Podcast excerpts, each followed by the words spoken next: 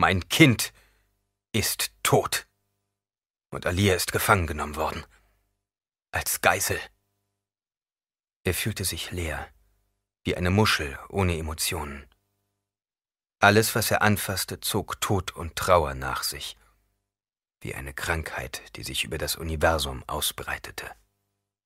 Er war plötzlich in der Lage, die Gedanken eines Greises zu verstehen, die Ansammlung von Erfahrungen aus zahllosen verschiedenen Leben.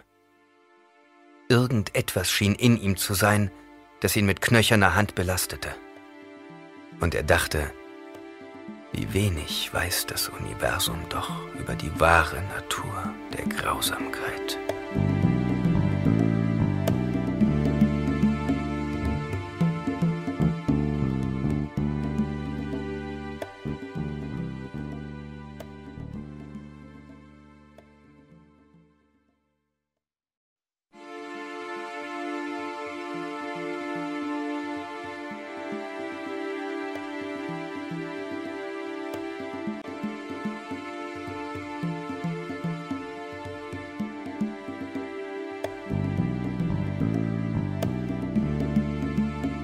Und als Moadib vor ihnen stand, sagte er, auch wenn wir die Gefangene für tot halten, so lebt sie doch, weil sie von meinem Fleische ist und meiner Stimme. Und sie schaut zu den fernsten Grenzen der Möglichkeiten. Ja, selbst das Unmögliche schaut sie durch mich. Aus Arrakis erwacht von Prinzessin Irulan. Baron Wladimir Harkonnen stand mit demütig gesenkten Augen im kaiserlichen Audienzzimmer, dem ovalen Selamlik, in den der Padischer-Imperator ihn hatte rufen lassen. Mit verstohlenen Blicken musterte er den von Metallwänden umgebenen Raum und die Leute, die sich in ihm befanden. Die Nuker, die Pagen, die Wächter und den Sardokar-Trupp, der sich an den Wänden entlang verteilt hatte. Über ihnen hingen die zerfetzten, angesenkten und teilweise blutigen Flaggen, die man erbeutet hatte. Sie stellten die einzige Dekoration des Audienzraumes dar. Von rechts aus einem Nebenraum erklangen plötzlich Stimmen. Macht Platz, macht Platz für den Herrscher! Der Padischer Imperator betrat das Audienzzimmer durch einen Nebeneingang. Ein ganzes Rudel seiner Höflinge folgte ihm. Er wartete, bis man seinen Thron aufgestellt hatte und ignorierte währenddessen nicht nur den Baron, sondern praktisch jeden, der sich in seiner Umgebung aufhielt. Der Baron Unfähig, den Herrscher seinerseits ebenfalls zu ignorieren, musterte den Mann und versuchte an seinem Habitus den Grund für seine Vorladung zu erkennen. Der Imperator sagte jedoch nichts. Er stand nur da, ein schlanker, eleganter Mann in einer grauen Sardoka-Uniform mit silbernen und goldenen Litzen. Sein schmales Gesicht und die grauen Augen erinnerten den Baron mit ihrem kalten Blick an den verstorbenen Herzog Leto. Es war der Blick eines prähistorischen Raubvogels. Aber das Haar des Imperators war rot, nicht schwarz. Auch wenn das meiste davon unter dem Helm eines Borsek verborgen lag, auf dem sich das kaiserliche Wappen befand. Die Pagen brachten jetzt den Thron. Es war ein schwerer Sessel, den man aus einem einzigen Stück Hagalquarz herausgeschnitten hatte. Er leuchtete blau-grün und gelb. Sie stellten ihn dort auf, wo der Imperator ihn haben wollte, und er setzte sich hinein. Eine alte Frau in einer schwarzen Aberrobe löste sich aus dem Gefolge und nahm Aufstellung hinter dem Thron. Sie legte eine faltige, dürre Hand auf die Rückenlehne und musterte mit einem fast karikaturenhaften Hexengesicht die Anwesenden. Sie besaß eine lange Nase, tief in den Höhlen liegende Augen und eine blasse Haut, darunter bläulich leuchtende Adern. Die Anwesenheit der alten Hexe trug nicht dazu bei, das Selbstvertrauen des Barons zu steigern. Im Gegenteil. Wenn es jemanden zu fürchten gab, war es die ehrwürdige Mutter Gaius Helen Moja, die Wahrsagerin des Imperators. Allein an ihrer Anwesenheit konnte man die Wichtigkeit dieser Audienz erkennen. Den Rest des Gefolges musterte der Baron lediglich aus den Augenwinkeln. Zwei Agenten der Gilde, von denen der eine groß und fett und der andere klein und fett war. Beide glotzten mit nichtssagenden grauen Augen. Zwischen den Lakaien stand eine der Töchter des Imperators, Prinzessin Irulan, eine Frau, der man nachsagte, dass auch sie die Ausbildung der Bene Gesserit erhalten hatte und angeblich einmal eine ehrwürdige Mutter sein würde. Sie war von hochgewachsener Gestalt, blond und hatte ein hübsches Gesicht, das überheblich über den Baron hinwegsah. Mein lieber Baron. Der Imperator hatte sich also entschlossen, ihn zur Kenntnis zu nehmen. Seine Stimme war ein sanfter Bariton, und er hatte sie offensichtlich sehr gut unter Kontrolle. Baron Harkonnen verbeugte sich tief und achtete sorgfältig darauf, dass er die vorgeschriebenen zehn Schritte Abstand hielt. Ich bin Ihrem guten Ruf gefolgt, Majestät. Ruf, gackerte die alte Hexe. Ich bitte euch, ehrwürdige Mutter, erwiderte der Imperator, und über das offensichtliche Unbehagen des Barons hinweglächelnd sagte er, Erzählen Sie uns doch zuerst, wohin Sie Ihren wertvollen Tufir Hawat geschickt haben. Der Baron schickte verzweifelte Blicke nach rechts und links und wünschte sich, seine Leibwächter mitgebracht zu haben, auch wenn sie nicht viel gegen die aufmarschierten Sardoka hätten ausrichten können. Ich höre, sagte der Imperator. Er ist jetzt seit fünf Tagen fort, Majestät, erwiderte der Baron schnell und musterte die Agenten der Gilde. Er hatte den Auftrag, bei den Schmugglern zu landen und von dort aus den Versuch zu unternehmen, in das Lager dieses fanatischen Predigers Muad'Dib einzudringen. Unglaublich, stieß der Imperator hervor. Die clownartige Hand der alten Hexe legte sich auf die Schulter des Imperators. Sie beugte sich vor und flüsterte ihm etwas ins Ohr. Der Imperator nickte und sagte Fünf Tage ist er also bereits verschwunden. Sagen Sie, machen Sie sich denn überhaupt keine Sorgen über sein Ausbleiben? Aber ich mache mir Sorgen, Majestät, der Imperator starrte ihn weiterhin an, während die alte Hexe glucksende Laute der Erheiterung von sich gab. Ich wollte damit andeuten, Majestät, fuhr der Baron fort, dass Havard ohnehin innerhalb der nächsten Stunden stirbt. Er beschrieb das latente Gift, von dem Havard abhängig war, und dessen Wirkung. Wie gerissen von Ihnen, Baron, erwiderte der Imperator und fügte hinzu, und wo befinden sich Ihre Neffen Raban und Phaedra Uta? Der Sturm wird bald losbrechen, Majestät. Ich habe beide mit der Inspektion unserer Vorposten beauftragt, damit die Fremen nicht im Schutz des Unwetters angreifen können.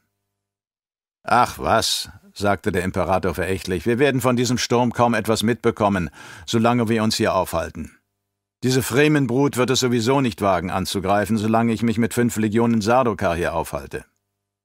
Natürlich nicht, Majestät, beeilte sich der Baron zu versichern, aber gut gemeinte Vorsichtsmaßnahmen kann man schlecht tadeln.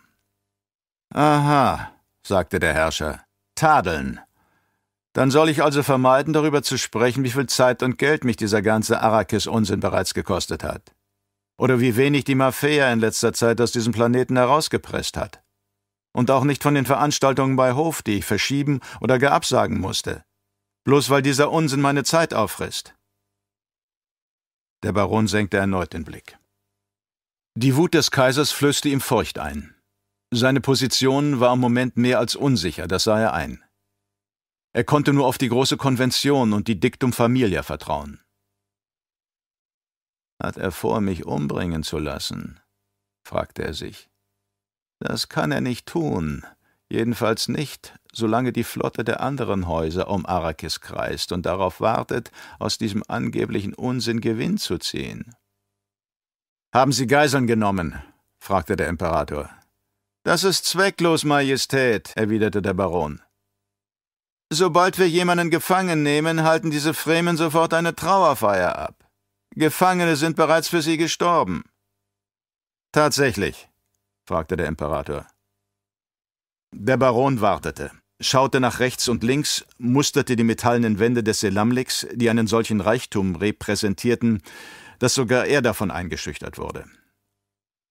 Er hat alles mitgebracht, dachte er. Vom Pagen bis zur Konkubine.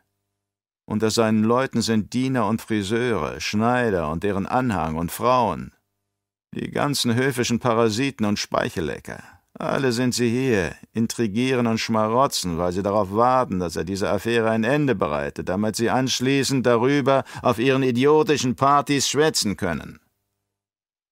Möglicherweise haben sie nie die richtigen Geiseln genommen, sagte der Imperator plötzlich.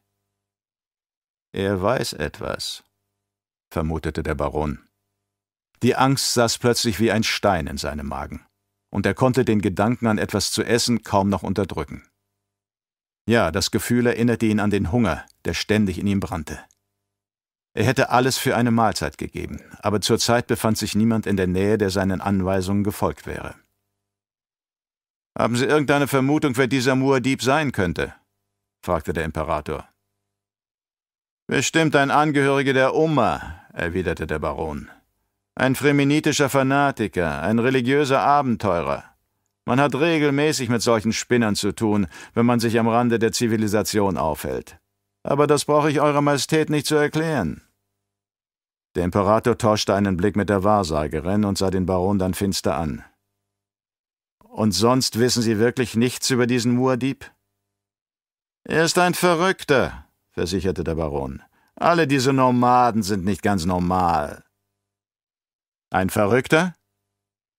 Die Fremen rufen seinen Namen, wenn sie sich in eine Schlacht stürzen. Sogar ihre Frauen. Sie werfen uns ihre Babys entgegen und rennen in unsere Messer, bloß um eine Bresche in unsere Reihen zu schlagen, damit ihre Männer umso besser nachsetzen können. Sie haben überhaupt keinen Selbsterhaltungstrieb. Das ist ja wirklich schrecklich, erwiderte der Imperator zynisch. Sagen Sie mal, mein lieber Baron, haben Sie je den Versuch unternommen, die südlichen Polarregionen von Arrakis zu erforschen? Die Tatsache, dass der Imperator so plötzlich das Thema wechselte, verwirrte den Baron zutiefst. Verlegen stotterte er äh, nun, äh, Majestät, äh, Sie müssen wissen, dass die gesamte Südregion unbewohnbar ist und dass es dort von Würmern nur so wimmelt. Man hat dort keinerlei äh, Schutz vor den Stürmen und äh, es gibt dort auch kein Gewürz. Sie haben also noch nichts davon gehört, dass es dort unten grüne Zonen geben soll? Es hat schon immer solche Berichte gegeben, Majestät. Vor langer Zeit hat man Vorstöße in diese Gebiete unternommen.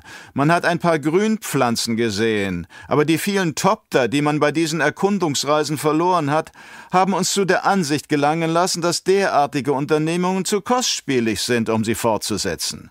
Es ist einfach so, dass die Südregion von Arrakis zu unwirtlich ist, um dort Menschen anzusiedeln. So, so, meinte der Imperator. Er schnappte mit den Fingern und links von seinem Thron öffnete sich eine Tür. Zwei Sardoka, die ein etwa vier Jahre altes Mädchen zwischen sich führten, traten ein. Das Kind trug eine schwarze Abba und hatte die Kapuze seiner Robe zurückgeschlagen. Seine Augen besaßen die typische volle Bläue der Fremen und starrten die Anwesenden aus einem runden, weichen Gesicht an. Dem Baron fiel sofort auf, dass das Mädchen keinerlei Angst verspürte, und dies erzeugte in ihm ein seltsames Gefühl, für das er keine Worte fand. Selbst die alte Wahrsagerin zuckte zurück, als das Mädchen an ihr vorbeigeführt wurde. Sofort machte sie das abwehrende Zeichen gegen den bösen Blick. Es war offensichtlich, dass die alte Hexe ebenfalls Angst hatte. Der Imperator räusperte sich, doch bevor er etwas sagen konnte, öffnete das kleine Mädchen den Mund und sagte in einem klaren, wenn auch einem lispelnd ähnlichen, kindhaften Tonfall Das ist er also. Sie ging bis an den Rand des Throns heran, musterte den Baron und meinte Er ist wirklich nicht mehr als ein fetter alter Mann, der seine Körpermasse nur mit Hilfe von Suspensoren in Bewegung bringen kann. Der Baron war über diese Feststellung aus dem Mund eines Kindes derart beeindruckt, dass er sich nicht in der Lage fühlte zu antworten. Sprachlos starrte er sie an, während die Wut in ihm aufstieg. Ist es eine Zwergin? fragte er sich. Mein lieber Baron, sagte der Imperator, ich möchte Sie mit der Schwester des Muad'Dib bekannt machen. Der Schw Der Baron verstummte und starrte seinen Herrscher an. Ich verstehe nicht. Ich gehöre ebenfalls zu jenen Menschen, die anständig getroffene Vorsichtsmaßnahmen zu schätzen wissen, eröffnete ihm der Imperator. Mir wurde berichtet, dass ihre angeblich unbewohnten Südregionen eine ganze Menge Anzeichen menschlicher Besiedlung zeigen. Aber das ist unmöglich, protestierte der Baron heftig.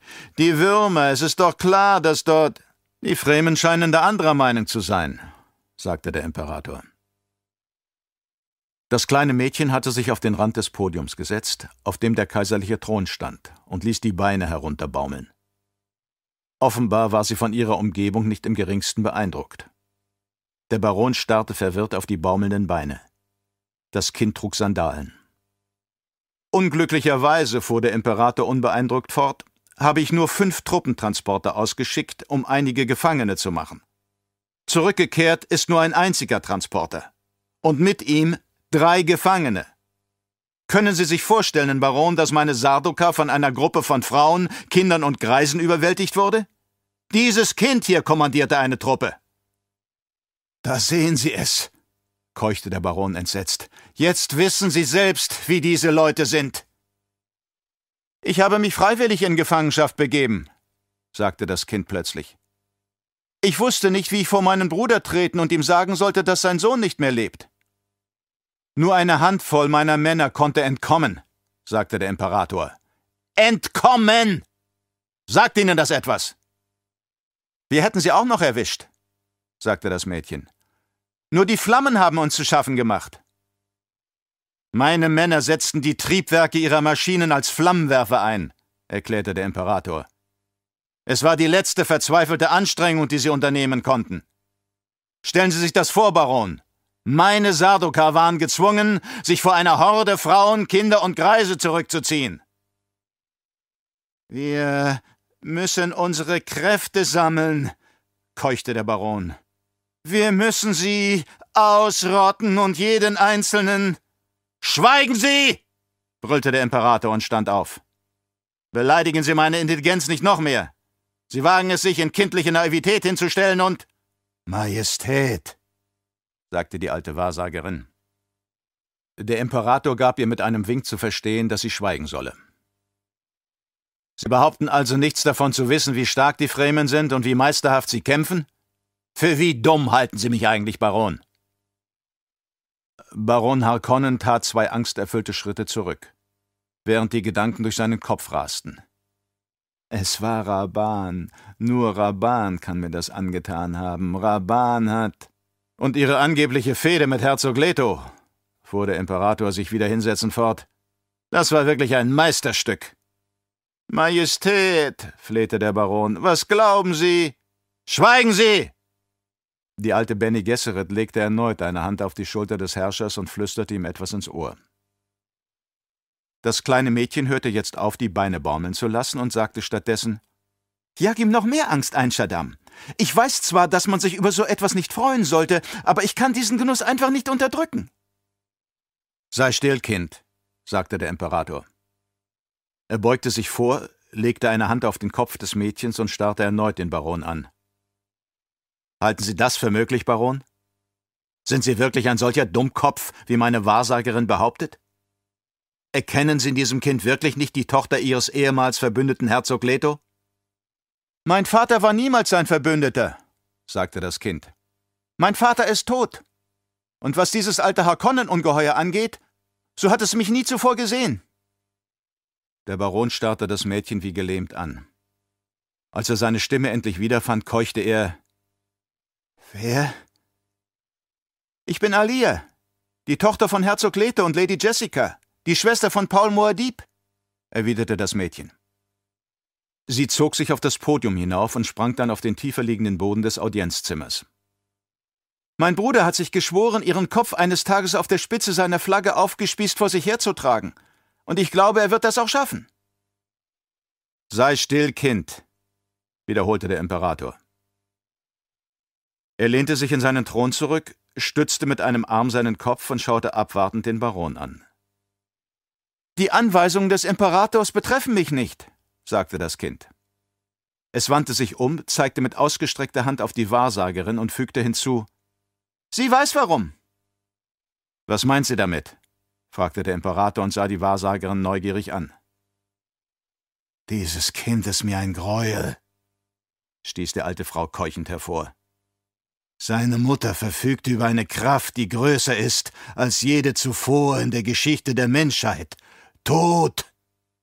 Er kann gar nicht schnell genug zu diesem Kind oder zu der, die sie mit diesen Kräften ausgestattet hat, kommen. Die Alte deutet mit einem Finger auf Alia und krächzte. Hinaus! Verschwinde aus meinem Bewusstsein! TP, flüsterte der Imperator erschreckt. Er starrte Alia an. Bei der großen Mutter. Sie verstehen nicht, Majestät, sagte die alte Frau. Es handelt sich nicht um Telepathie. Sie ist in meinem Bewusstsein. Sie ist wie die, die vor mir waren, wie jene, die mir ihre Erinnerungen gegeben haben. Sie ist in meinem Bewusstsein. Sie kann normalerweise gar nicht dort sein, aber sie ist es trotzdem. Welche anderen? fragte der Imperator verständnislos. Was soll dieser Unfug? Die alte Frau straffte ihre Gestalt und senkte die ausgestreckte Hand. Ich habe schon zu viel geredet, aber Tatsache ist, dass dieses Kind kein Kind ist und vernichtet werden muss. Wir sind lange darauf vorbereitet worden und haben eine solche Geburt erwartet, aber wir hätten niemals erwartet, dass es eine der unsrigen ist, die uns betrügen wird. Du schwätzt zu viel, alte Frau, sagte Alia. Obwohl du keine Ahnung hast, wie es geschehen ist, führst du dich hier auf wie eine in die Ecke getriebene Klapperschlange. Das beweist deine Blindheit. Alia schloss die Augen und hielt den Atem an. Die alte, ehrwürdige Mutter stöhnte und keuchte. Alia öffnete die Augen wieder. So war es, erklärte sie. Ein Vorfall kosmischen Ausmaßes. Und auch du hast deine Rolle darin gespielt. Die ehrwürdige Mutter hielt jetzt beide Hände weit von sich gestreckt. Ihre Handflächen tasteten hilflos in der Luft herum. Was wird hier gespielt? verlangte der Imperator zu wissen. Bist du wirklich in der Lage, deine Gedanken in die Köpfe anderer Menschen zu übertragen, Kind? Das hat damit gar nichts zu tun, erwiderte Alia. Da ich nicht als du geboren bin, kann ich auch nicht wie du denken. Bringt sie um, murmelte die alte Frau und hielt sich an der Rückenlehne des Thrones fest, um nicht umzusinken. Bringt sie um! Ihre eingefallenen alten Augen starrten Alia in offensichtlicher Furcht an. Still! verlangte der Imperator. Er schaute Alia näher an und sagte dann Bist du in der Lage, mit deinem Bruder Verbindung aufzunehmen? Mein Bruder weiß, dass ich hier bin, erwiderte Alia. Kannst du ihm mitteilen, dass ich dich nur dann leben lasse, wenn er sich ergibt? Alia lächelte unschuldig. Das werde ich nicht tun, sagte sie einfach. Der Baron machte ein paar Schritte vorwärts und blieb neben Alia stehen. Majestät, flehte er, ich weiß nichts von. Wenn Sie mich noch einmal unterbrechen, Baron, sagte der Imperator sanft, wird es das letzte Mal sein, das verspreche ich Ihnen. Er wandte seine Aufmerksamkeit wieder Alia zu und musterte sie mit zusammengekniffenen Augen. Du willst also nicht, wie? Kannst du vielleicht in meinen Gedanken lesen, was mit dir geschieht, wenn du dich meinen Befehlen widersetzt? Ich habe bereits gesagt, dass ich keine Gedanken lesen kann, entgegnete Alia. Aber um deine Absichten zu erkennen, braucht man auch keine lesen zu können. Der Imperator sah sie finster an. Du scheinst mir ein hoffnungsloser Fall zu sein, mein Kind. Ich brauche nur meine Truppen zu sammeln, und dann kann ich aus diesem Planeten ein. So einfach ist das nun auch wieder nicht, unterbrach ihn Alia. Sie warf den beiden Vertretern der Gilde einen Blick zu. Vorher solltest du diese Männer befragen. Es zeugt nicht gerade von Weisheit, sich meinen Anordnungen zu widersetzen, sagte der Imperator. Mein Bruder wird bald hier sein, sagte Alia. Und selbst ein Imperator wird, sobald er auftaucht, anfangen zu zittern. Der Imperator sprang auf. Das reicht mir jetzt. Wenn ich deinen Bruder zwischen die Finger bekomme, werde ich ihn mitsamt seinem Planeten zu Staub zermal. Der Boden unter ihren Füßen begann plötzlich heftig zu schwanken. Hinter dem Thron, wo die glatte Außenhülle des Sternenschiffes begann, rieselte plötzlich Sand ein. Das unerwartet einsetzende Knistern deutete an, dass der Abwehrschirm zusammenzubrechen begann.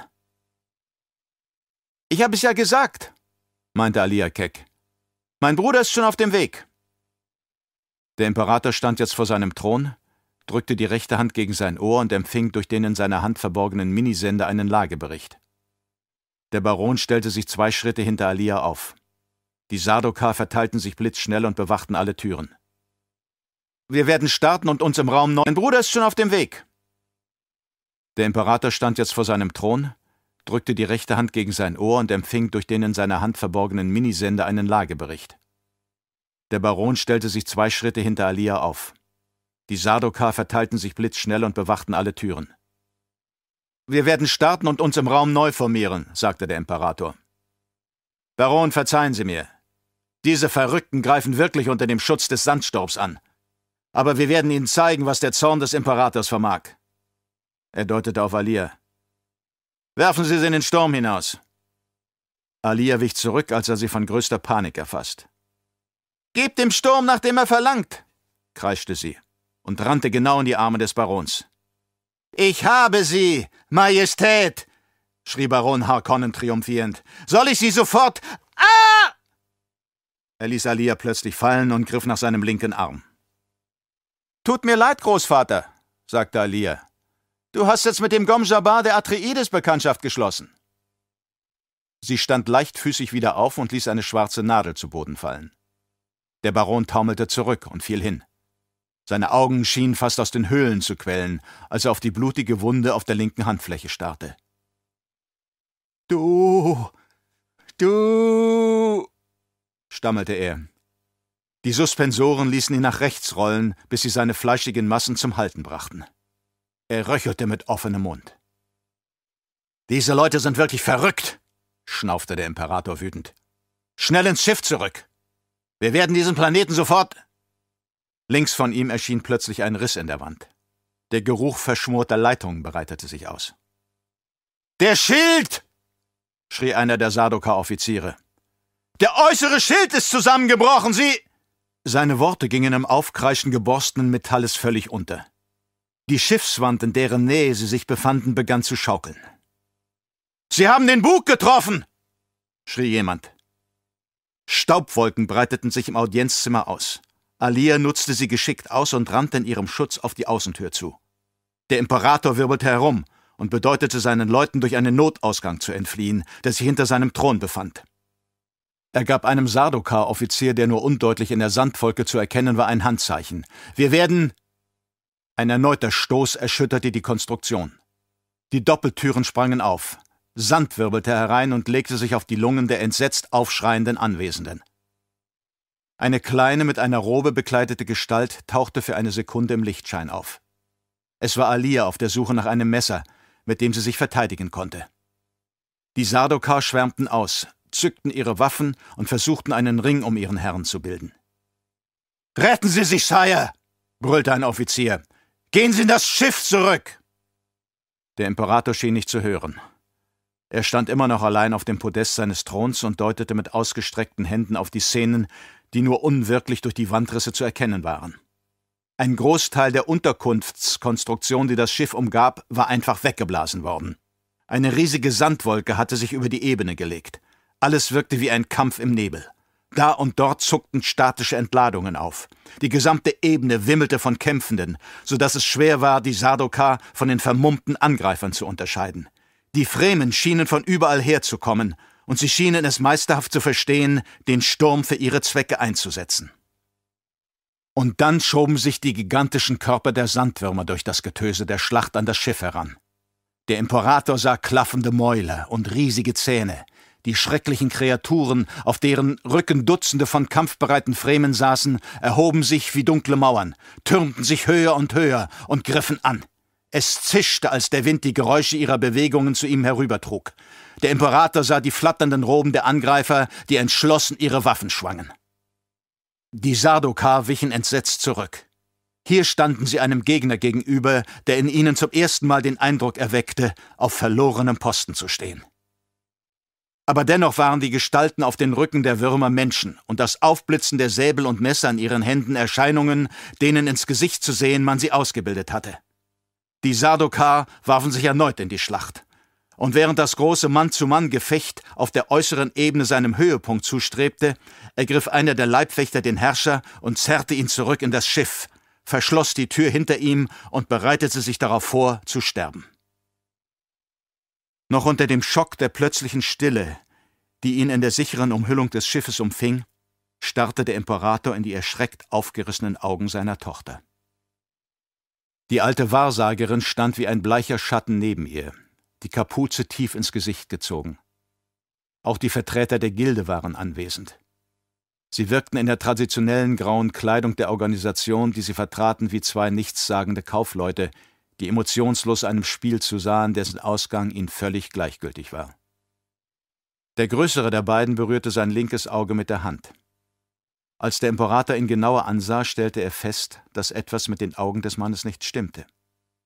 Er hatte eine Kontaktlinse verloren, und das Auge, in das er starrte, zeigte ein so tiefes Blau, dass es beinahe schon schwarz war. Der kleinere der beiden bahnte sich mit dem Ellbogen einen Weg auf den Imperator zu und sagte Der Ausgang dieses Kampfes ist völlig ungewiss. Und der größere fügte hinzu Und das gilt auch für diesen Muad'Dib. Die Worte rissen den Imperator aus seinen Gedanken. Er fühlte den Spott, der aus diesen Worten sprach, und fragte sich, ob sie sich wirklich Sorgen um den Ausgang dieser Schlacht machten. Ehrwürdige Mutter, sagte er, wir müssen einen neuen Plan ausdenken. Die alte Frau schob die Kapuze zurück und erwiderte seinen Blick mit ausdruckslosen Augen. Dennoch verstanden sie sich. Es gab für sie nur noch eine Möglichkeit, und beide dachten im gleichen Augenblick daran. Verrat. Schicken Sie nach Graf Fenring, sagte die ehrwürdige Mutter. Der Padischer Imperator nickte und gab einem seiner Untergebenen mit einem Wink zu verstehen, diesem Befehl auf der Stelle Folge zu leisten. Er war Krieger und Mystiker, Sünder und Heiliger, Fuchs und Hase, ritterlich, unbarmherzig, weniger als ein Gott, aber mehr als ein Mensch.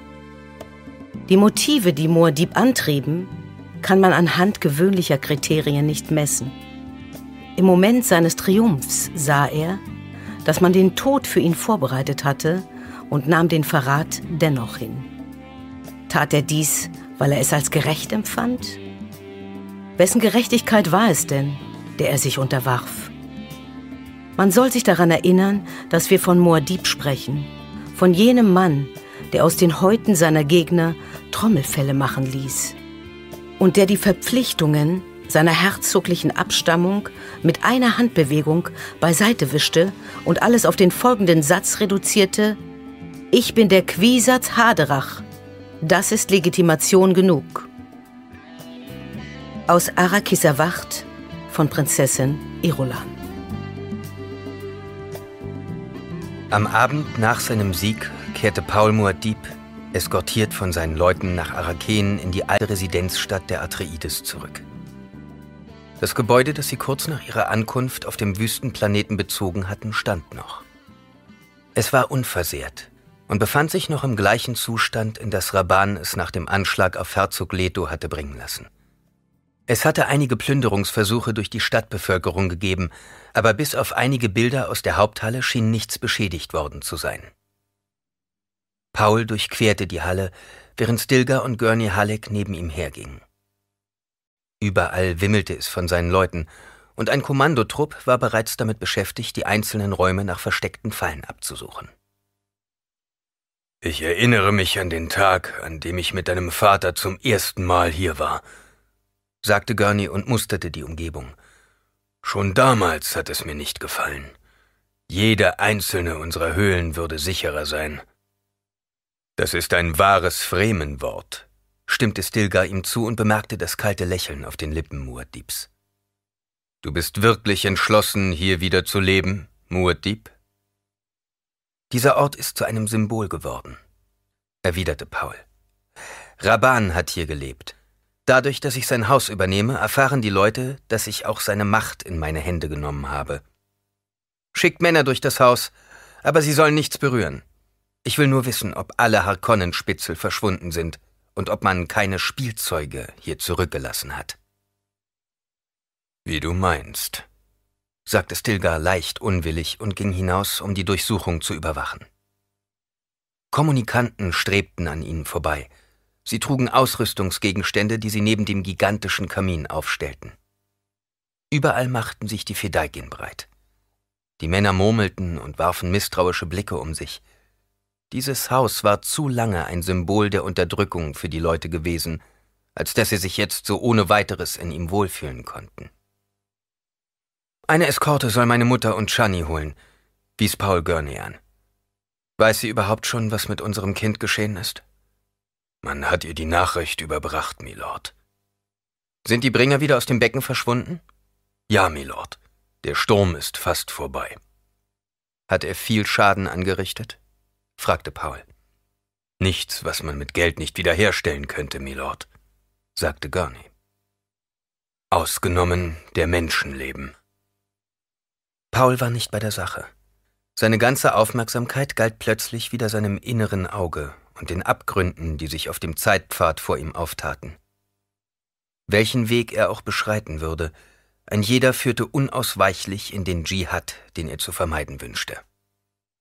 Er seufzte, durchquerte die Halle und sah einen Stuhl, der gegen die Wand gelehnt stand. Sein Vater hatte auf ihm gesessen, aber das erschien ihm jetzt nicht mehr wichtig. Es war ein Gebrauchsgegenstand, Paul setzte sich, zog die Robe über die Beine und löste die Riemen seines Destillanzuges im Nacken. Der Imperator hält sich noch immer im Wrack seines Sternschiffs verschanzt, bemerkte Gurney. Vorläufig soll er da auch nicht heraus, erwiderte Paul. Habt ihr die Harkonnen schon gefunden? Man ist immer noch dabei, die Gefallenen zu untersuchen. Haben die Schiffe, die Arrakis umkreisen, schon geantwortet? Paul deutete an die Decke. Bisher noch nicht, Milord. Paul stieß einen Seufzer aus und lehnte sich in den Stuhl zurück. Plötzlich sagte er, Bringe mir einen Gefangenen Sadaukar. Wir werden unserem Imperator eine Nachricht zukommen lassen. Es wird Zeit zum Verhandeln. Jawohl, Milord. Gurney ging und gab einem Fideikin zu verstehen, so lange seine Position neben Paul einzunehmen. Gurney, sagte Paul, bevor er verschwand. Seit wir wieder zusammen sind, habe ich mich gefragt, ob du nicht für einen Tag wie den heutigen ein Sprichwort vorbereitet hast. Gurney blieb stehen, räusperte sich und schluckte. Plötzlich grinste er. Wie Sie wünschen, Milord. Er machte eine Pause und sagte dann Und der Tag des Sieges wurde zu einem Tag des Klagens für die Menschen, denn sie erfuhren, dass der Sohn des Königs nicht mehr unter den Lebenden war. Paul schloss die Augen und versuchte die Traurigkeit aus seinem Herzen zu vertreiben, so wie er es einst beim Tod seines Vaters getan hatte. Es war jetzt wichtiger, über die Entdeckungen des heutigen Tages nachzudenken. Die Zukünfte, die sich ihm aufdrängten, und die unerwartete Gegenwart Alias, die er spürte. Innerhalb all seiner Wahrnehmungen war dies die seltsamste. Ich habe in der Zukunft einige Worte für dich hinterlassen, hatte sie zu ihm gesagt. Auch wenn du dazu nicht in der Lage bist, Bruder, halte ich es für ein interessantes Spiel. Und, oh ja, ich habe unseren Großvater umgebracht, den alten Baron. Er hatte keine großen Schmerzen zu erleiden gehabt. Stille. Pauls Zeitsinn spürte, wie sie sich wieder zurückzog. Muad'Dib. Paul öffnete die Augen und sah über sich Stilgars schwarzbärtiges Gesicht. Seine dunklen Augen leuchteten kämpferisch. Ihr habt den Leichnam des alten Barons gefunden, sagte Paul. Stilgar starrte ihn überrascht an. Woher weißt du das? flüsterte er erschreckt. Wir haben die Leiche gerade erst unter dem großen Metallzelt gefunden. Paul ignorierte die Frage. Gurney kehrte zurück. Zwei Fremen begleiteten ihn. Zwischen sich führten sie einen gefangenen Sardaukar. Hier ist einer von Ihnen, Milord, sagte Gurney und gab den Wachen mit einem Handzeichen zu verstehen, dass sie den Gefangenen fünf Schritte von Paul entfernt halten sollten. Der Blick des Sadokar, merkte Paul, wirkte schockiert. Eine Wunde zog sich von der Nase des Mannes quer über die Wange. Er gehörte der hellblonden, knochigen Kaste an, die auf einen Offizier hinwies, obwohl er keinerlei Rangabzeichen mehr trug. Die Uniform des Sadokar war zerfetzt, Lediglich die goldenen Knöpfe mit dem imperialen Wappen wiesen ihn aus. Ich nehme an, dass dieser Mann ein Offizier ist, Milord, sagte Gurney. Paul nickte. Er sagte zu dem Gefangenen, Ich bin Herzog Paul Atreides. Verstehen Sie, was das bedeutet, Mann? Der Sadokar starrte ihn unbeweglich an. Machen Sie die Zähne auseinander, verlangte Paul, oder Ihr Herrscher wird sterben. Der Gefangene schloss die Augen und schluckte. Wer bin ich? verlangte Paul zu wissen. Sie sind Herzog Paul Atreides, wiederholte der Mann rau. Er war Paul etwas zu bereitwillig, aber immerhin hatte man einen Sadokar auf derartige Situationen vorbereitet.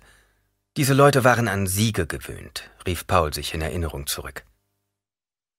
Ich habe eine Botschaft an den Imperator, die Sie ihm überbringen werden, fuhr Paul fort und gebrauchte die überlieferte Form. Ich, Herzog eines hohen Hauses, Blutsverwandter des Imperators, gebe hiermit Nachricht, wie es die große Konvention in ihren Regeln vorschreibt. Wenn der Imperator und seine Männer die Waffen niederlegen und zu mir kommen, werde ich ihr Leben mit meinem eigenen beschützen. Er hob die linke Hand und zeigte dem Gefangenen den herzoglichen Siegelring. Ich schwöre es bei diesem Ring. Der Sadokar leckte sich die Lippen und warf Gurney einen fragenden Blick zu. Richtig, sagte Paul. Ein Gurney Halleck würde niemals einem anderen als seinem rechtmäßigen Herrscher dienen. Ich werde die Botschaft übermitteln, sagte der Sadokar.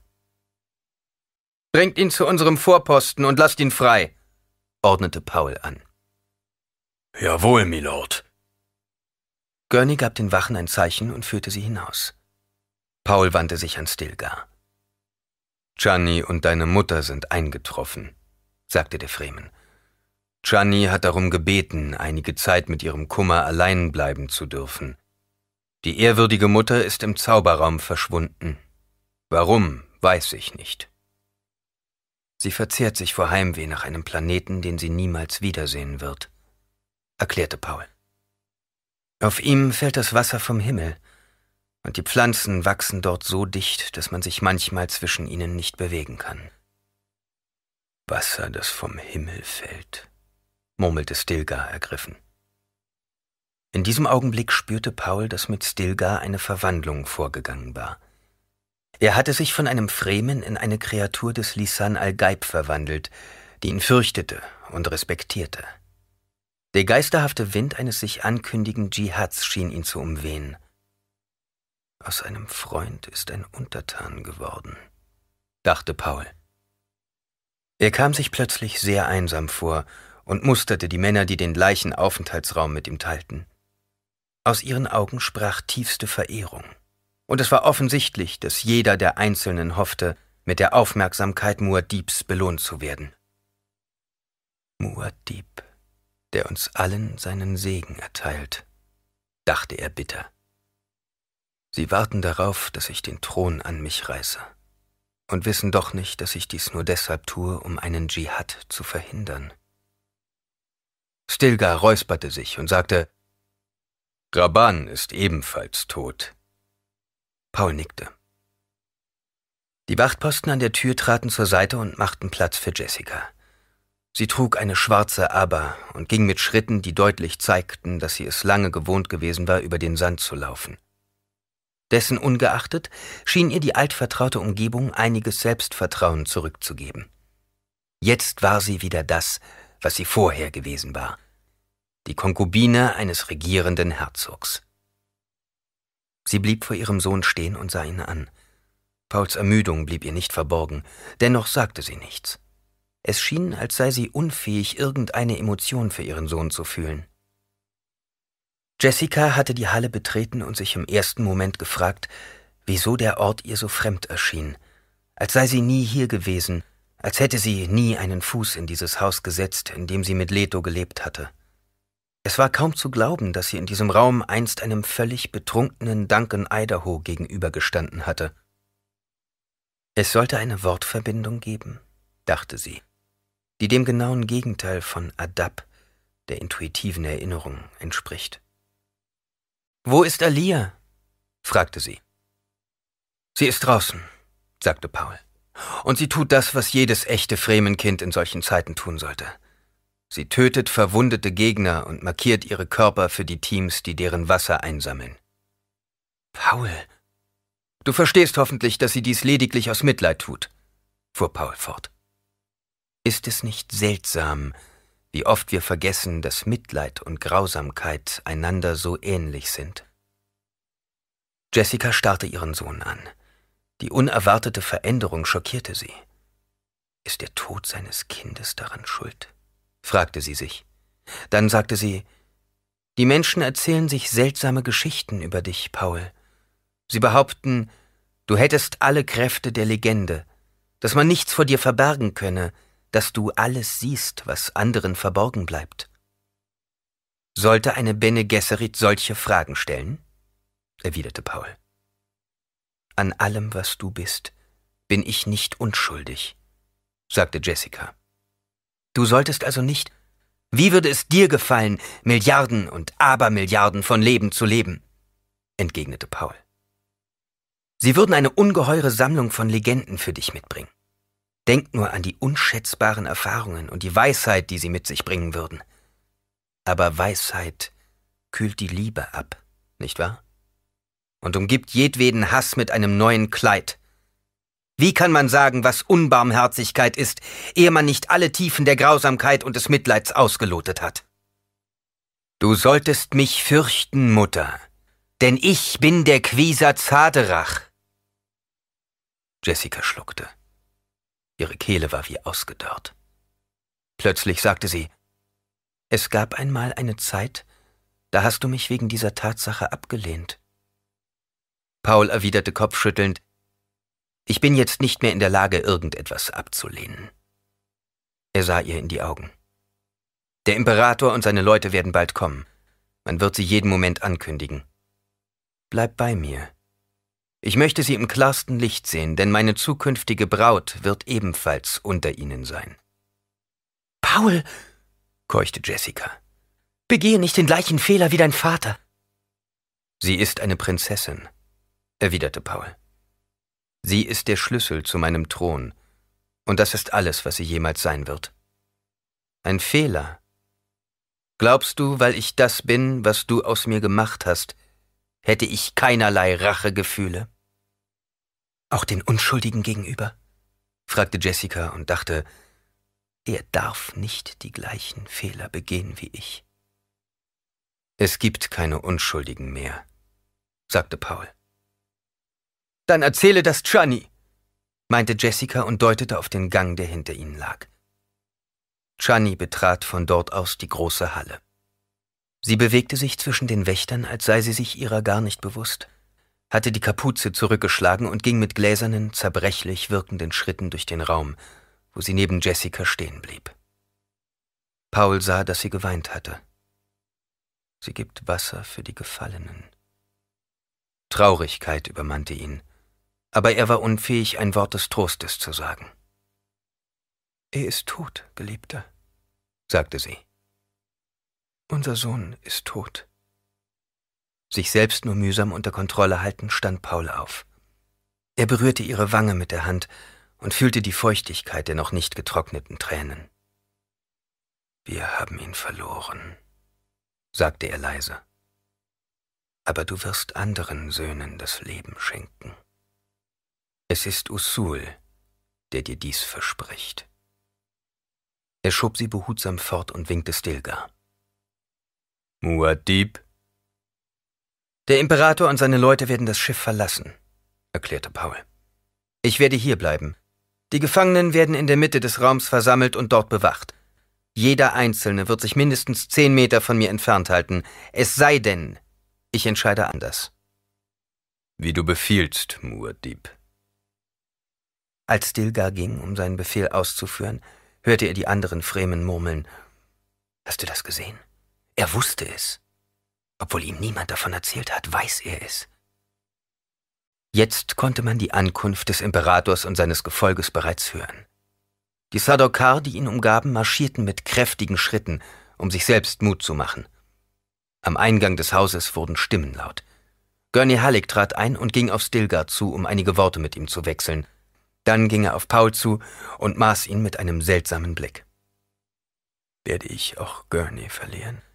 fragte sich Paul. Wird auch er sich wie Stilgar entwickeln? Werde ich einen Freund verlieren und stattdessen einen Untertan gewinnen? Sie haben keinerlei Waffen bei sich, sagte Gurney. Ich habe mich selbst davon überzeugt. Er schaute sich um und traf Pauls Blick. Veit Rauter Harkonnen befindet sich unter Ihnen. Soll ich ihn von den anderen trennen? Nein. Es sind doch einige Vertreter der Gilde dabei, die alle möglichen Privilegien fordern und sogar mit einem Embargo gegen Arrakis drohen. Ich habe Ihnen versprechen müssen, Ihre Botschaft zu übermitteln. Lass sie nur drohen. Paul, zischte Jessica, die jetzt hinter ihm stand. Er spricht von der Gilde. Ich werde der Gilde bald alle Zähne ziehen, erwiderte Paul. Er dachte kurz über die Organisation nach, die bereits seit so langer Zeit existierte, dass sie nur noch ein Parasitendasein führte. Sie war unfähig zu erkennen, wie sehr sie das Leben benötigte, das sie am Leben erhielt. Die Gilde hatte es niemals nötig gehabt, zur Waffe zu greifen. Und jetzt, wo es keinen anderen Ausweg mehr für sie gab, musste sie feststellen, dass sie unfähig war, sich zur Wehr zu setzen. Allein die Tatsache, dass sie Arrakis nicht von Anfang an allein ausgebeutet hatte, zeigte ihre Blindheit. Die Gilde dachte nicht an die Zukunft und das von ihren Navigatoren so dringend gebrauchte Gewürz. Die Quelle war da, und sie hatte lange davon profitiert. Offenbar hatte sie angenommen, dass, wenn sie einmal versiegte, anderswo eine neue aufgetan werden konnte. Es war die Schuld der Navigatoren, die die Gilde in diese missliche Lage gebracht hatte.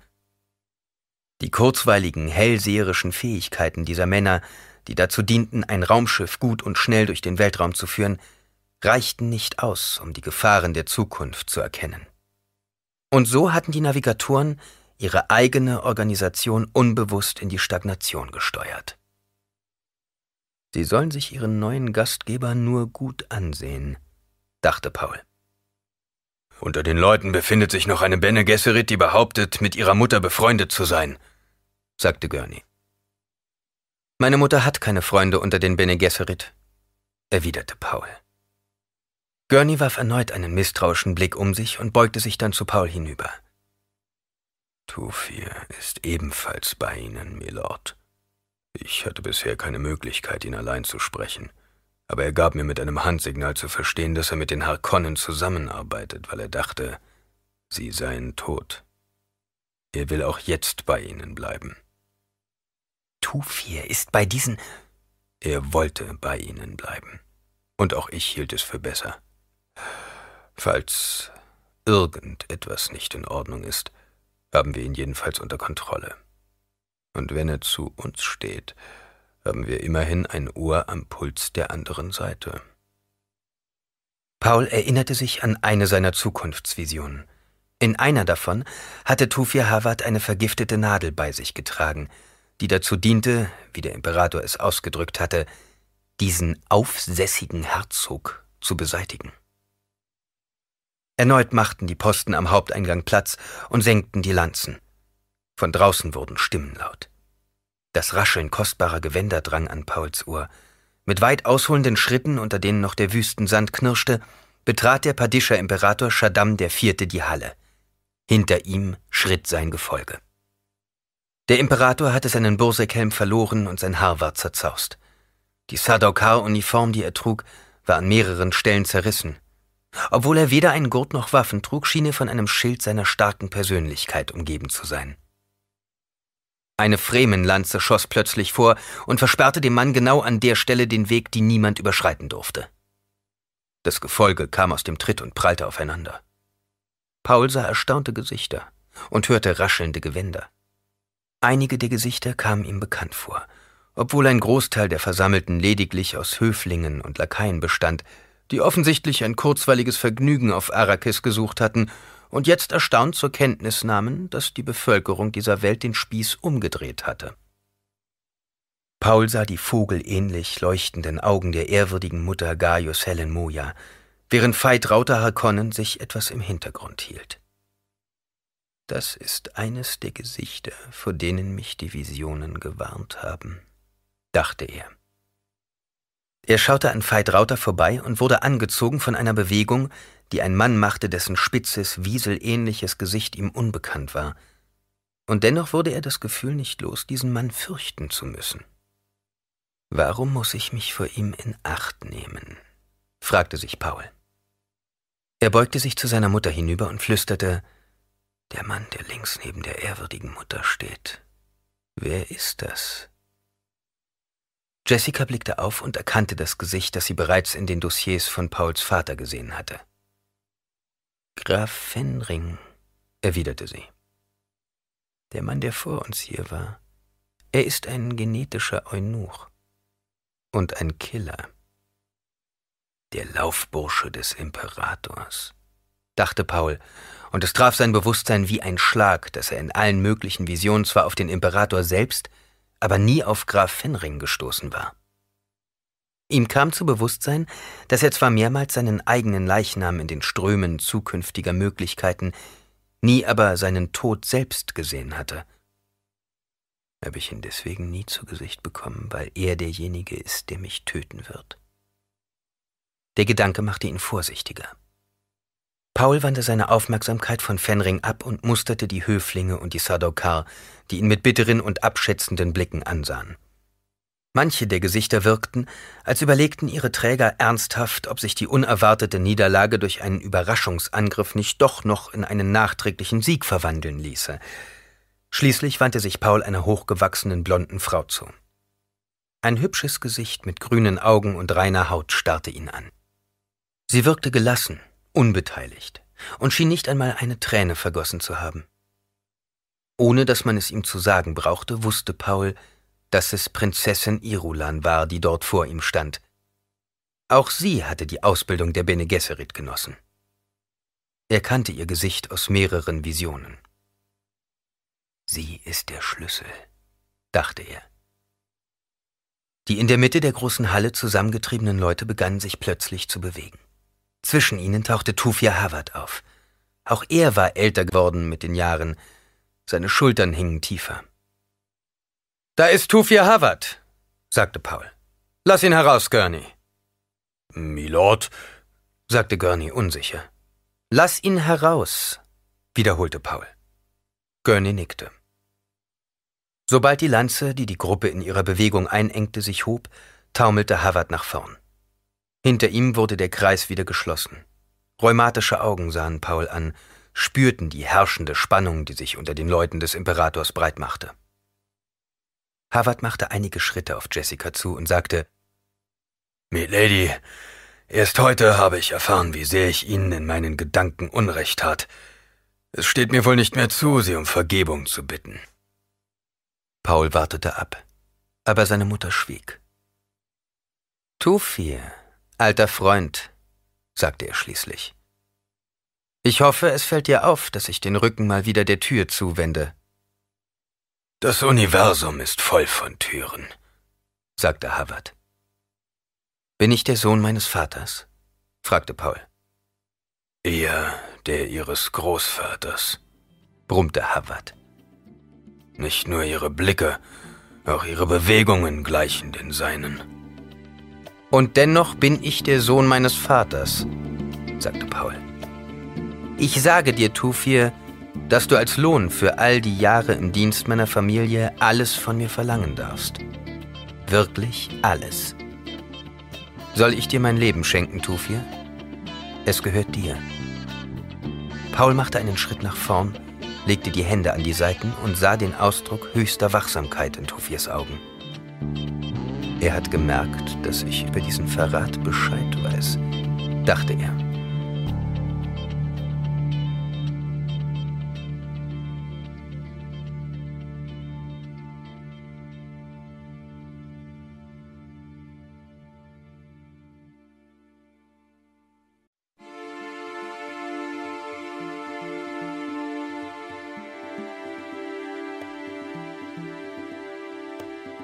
Paul senkte die Stimme zu einem Flüstern herab, sodass nur Havard allein ihn hören konnte. Es ist mein Ernst, Tufir. Wenn du mich umbringen willst, dann tu es jetzt. Ich wollte nur noch einmal vor Ihnen stehen, Milord, sagte Havard. Erst jetzt fiel auf, mit welch unsäglicher Anstrengung der Mann sich auf den Beinen hielt. Paul streckte die Arme aus, packte Havard an den Schultern und fühlte, wie dessen Muskeln unter seinem Griff zitterten. Hast du Schmerzen, alter Freund? fragte Paul. Ich habe Schmerzen, Milord, gab Havard zu. Aber das Vergnügen überdeckt sie. Er drehte sich halb in Pauls Armen, hob die linke Hand, deutete auf den Imperator und zeigte allen Anwesenden die winzige Nadel, die zwischen seinen Fingern verborgen gewesen war. Sehen Sie das, Majestät! rief er. Sehen Sie die Nadel des Verräters.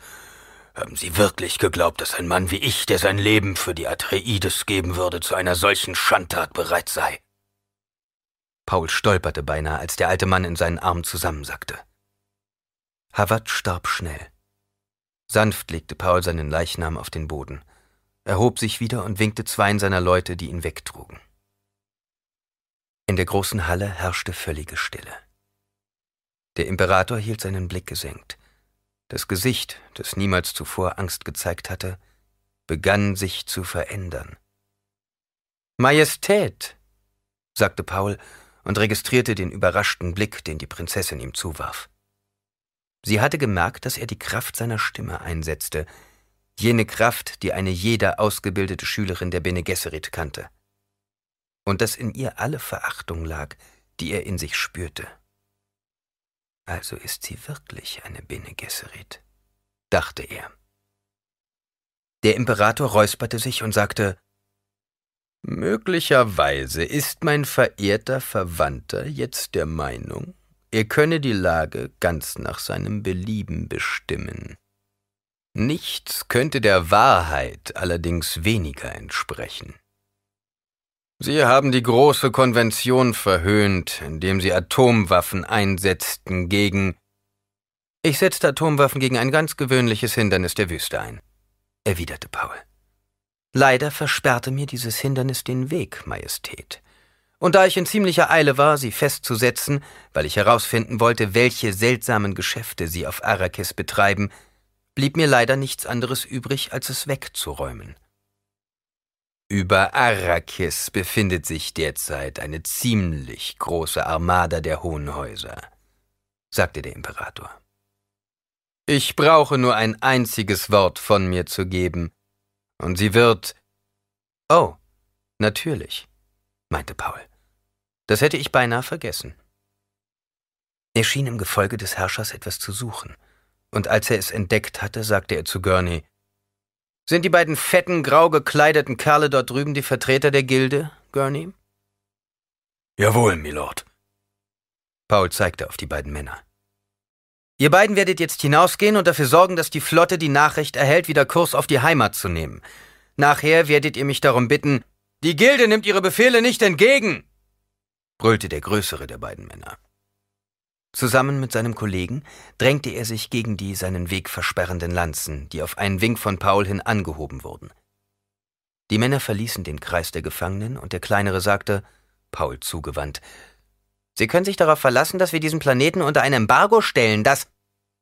Wenn ich noch mehr von diesem Unsinn aus Ihrem Mund höre, sagte Paul, werde ich dafür Sorge tragen, dass man die gesamte Gewürzproduktion von Arrakis vernichtet. Für immer. Sind Sie verrückt? Fragte der Größere entsetzt und taumelte einen Schritt zurück. Sie wissen also, dass ich die Macht dazu habe? fragte Paul zynisch. Der Gildenmann schien eine Sekunde lang in die Leere zu starren. Schließlich erwiderte er Ja, ich weiß, dass Sie das könnten, aber ich weiß auch, dass Sie das nicht dürfen. Aha, machte Paul und nickte. Sie sind beide Navigatoren, vermute ich. Ja, der Kleinere sagte, Wenn Sie das Gewürz vernichten, blenden Sie sich damit selbst und sprechen damit für alle von uns das Todesurteil aus.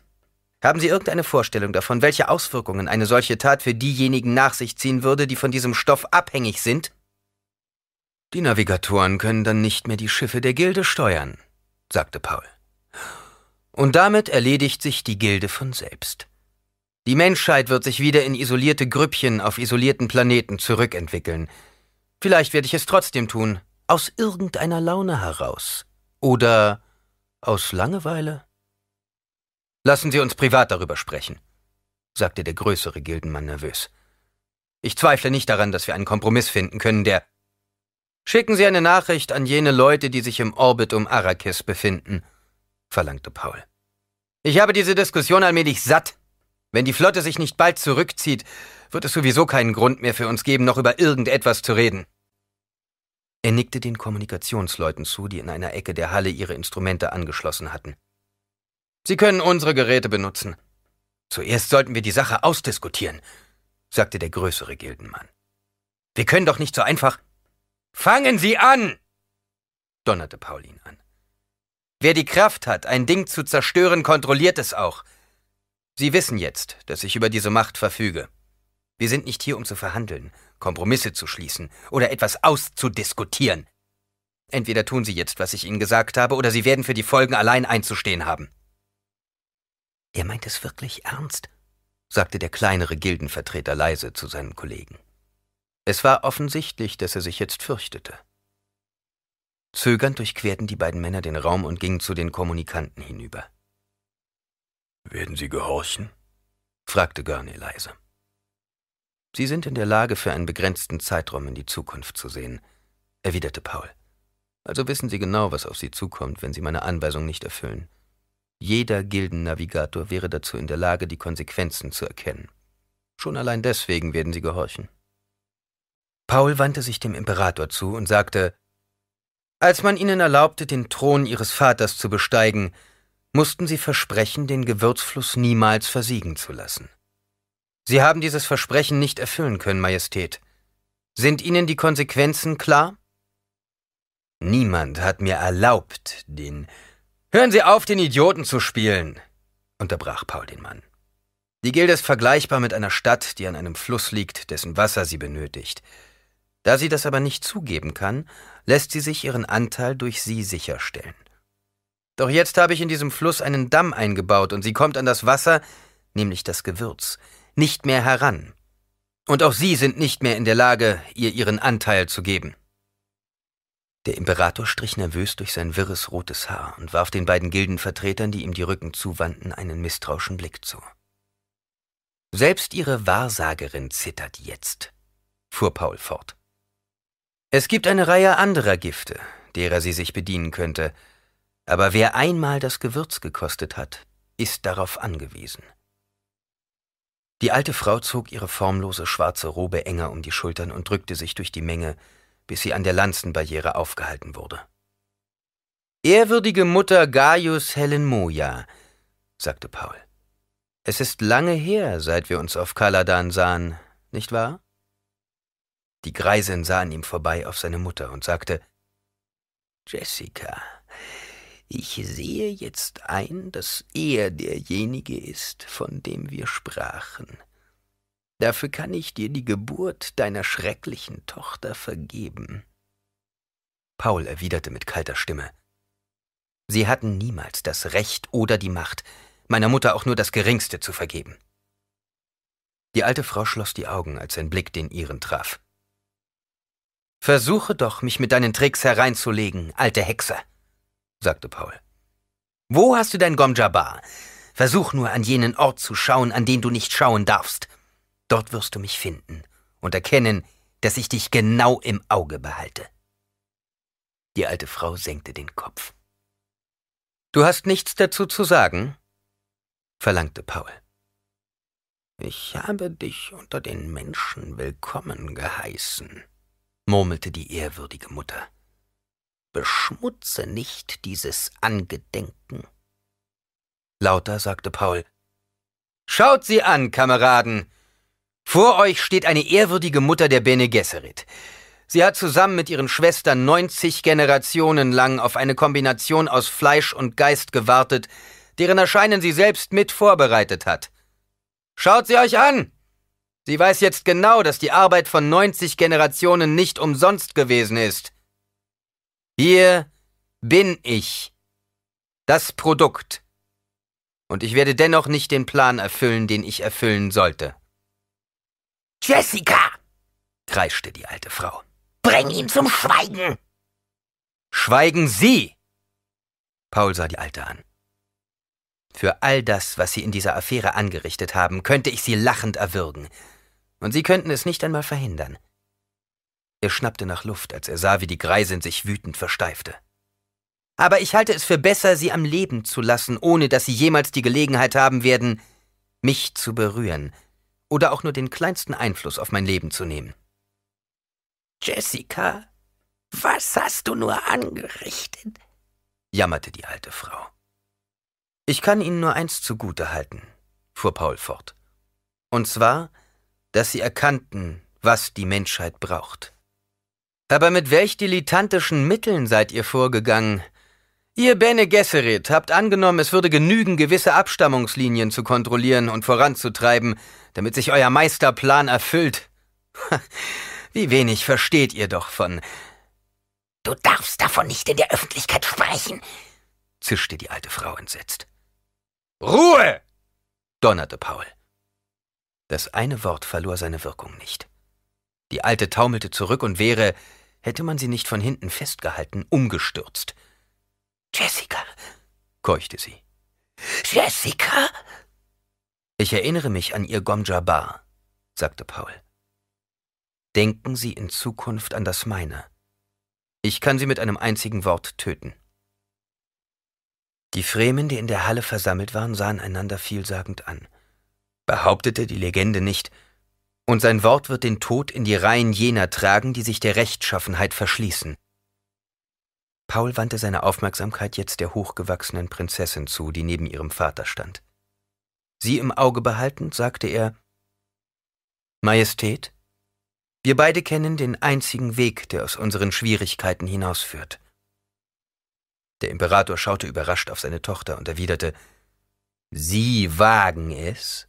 Ein Abenteurer ohne Familie? Ein Niemand von Sie haben bereits zugegeben, dass ich jemand bin, fiel ihm Paul ins Wort. Ein Blutsverwandter, das haben Sie selbst gesagt. Lassen Sie uns also mit diesem Unfug aufhören. Ich bin ein Herrscher, sagte der Imperator. Paul warf einen Blick auf die beiden Gildenvertreter, die noch immer neben der Funkanlage standen. Beide Männer nickten ihm zu. Ich könnte sie zwingen, sagte Paul. Das werden Sie nicht wagen, krächzte der Imperator. Paul sah ihn nur an. Die Prinzessin legte plötzlich eine Hand auf den Arm ihres Vaters und sagte Vater. Der Klang ihrer Stimme war weich und sanft. Versuchen Sie nicht, mich hereinzulegen, erwiderte der Imperator. Er blickte seine Tochter erneut an. Du brauchst es nicht auf dich zu nehmen, Tochter. Wir haben noch andere Möglichkeiten. Aber er ist ein Mann, der würdig wäre, dein Sohn zu sein, sagte die Prinzessin. Die ehrwürdige Mutter bahnte sich einen Weg zu ihrem Herrscher, beugte sich zu ihm und flüsterte ihm etwas ins Ohr. Sie plädiert für dich, sagte Jessica zu Paul. Paul behielt weiterhin die blonde Prinzessin im Auge und fragte Es ist Irolan, die Älteste, nicht wahr? Ja. Chani trat jetzt neben Paul und sagte Wünschst du, dass ich gehe, Muad'Dib? Paul sah sie kurz an und erwiderte, dass du gehst? Du wirst nie wieder von meiner Seite weichen. Aber es gibt keine Bindung zwischen uns, sagte Chani. Paul schaute sie einen Augenblick lang stumm an und sagte schließlich, Belüg mich nicht, meine Sihaya. Chani schien darauf etwas erwidern zu wollen, aber Paul gab ihr, indem er einen Finger auf seine Lippen legte, zu verstehen, sie solle schweigen. Was uns aneinander bindet, ist untrennbar, sagte er. Ich möchte, dass du hier bleibst und alles aufmerksam beobachtest, damit ich dich später um Rat fragen kann. Der Imperator und seine Wahrsagerin schienen noch immer in einer erregten, wenn auch unhörbaren Diskussion vertieft zu sein. Paul sagte zu seiner Mutter, sie erinnert ihn an die Abmachung, eine Bene Gesserit auf den Thron zu bringen. Und Irolan ist diejenige, die man dazu ausersehen hat. War das Ihr Plan? fragte Jessica. Ist es nicht offensichtlich? fragte Paul zurück. Die Anzeichen sind kaum zu übersehen. Sagte Jessica schroff und fügte hinzu, aber meine Frage war ironisch gemeint. Ich sehe keinen Sinn darin, dass du versuchst, mir Dinge beizubringen, die ich einst dich gelehrt habe.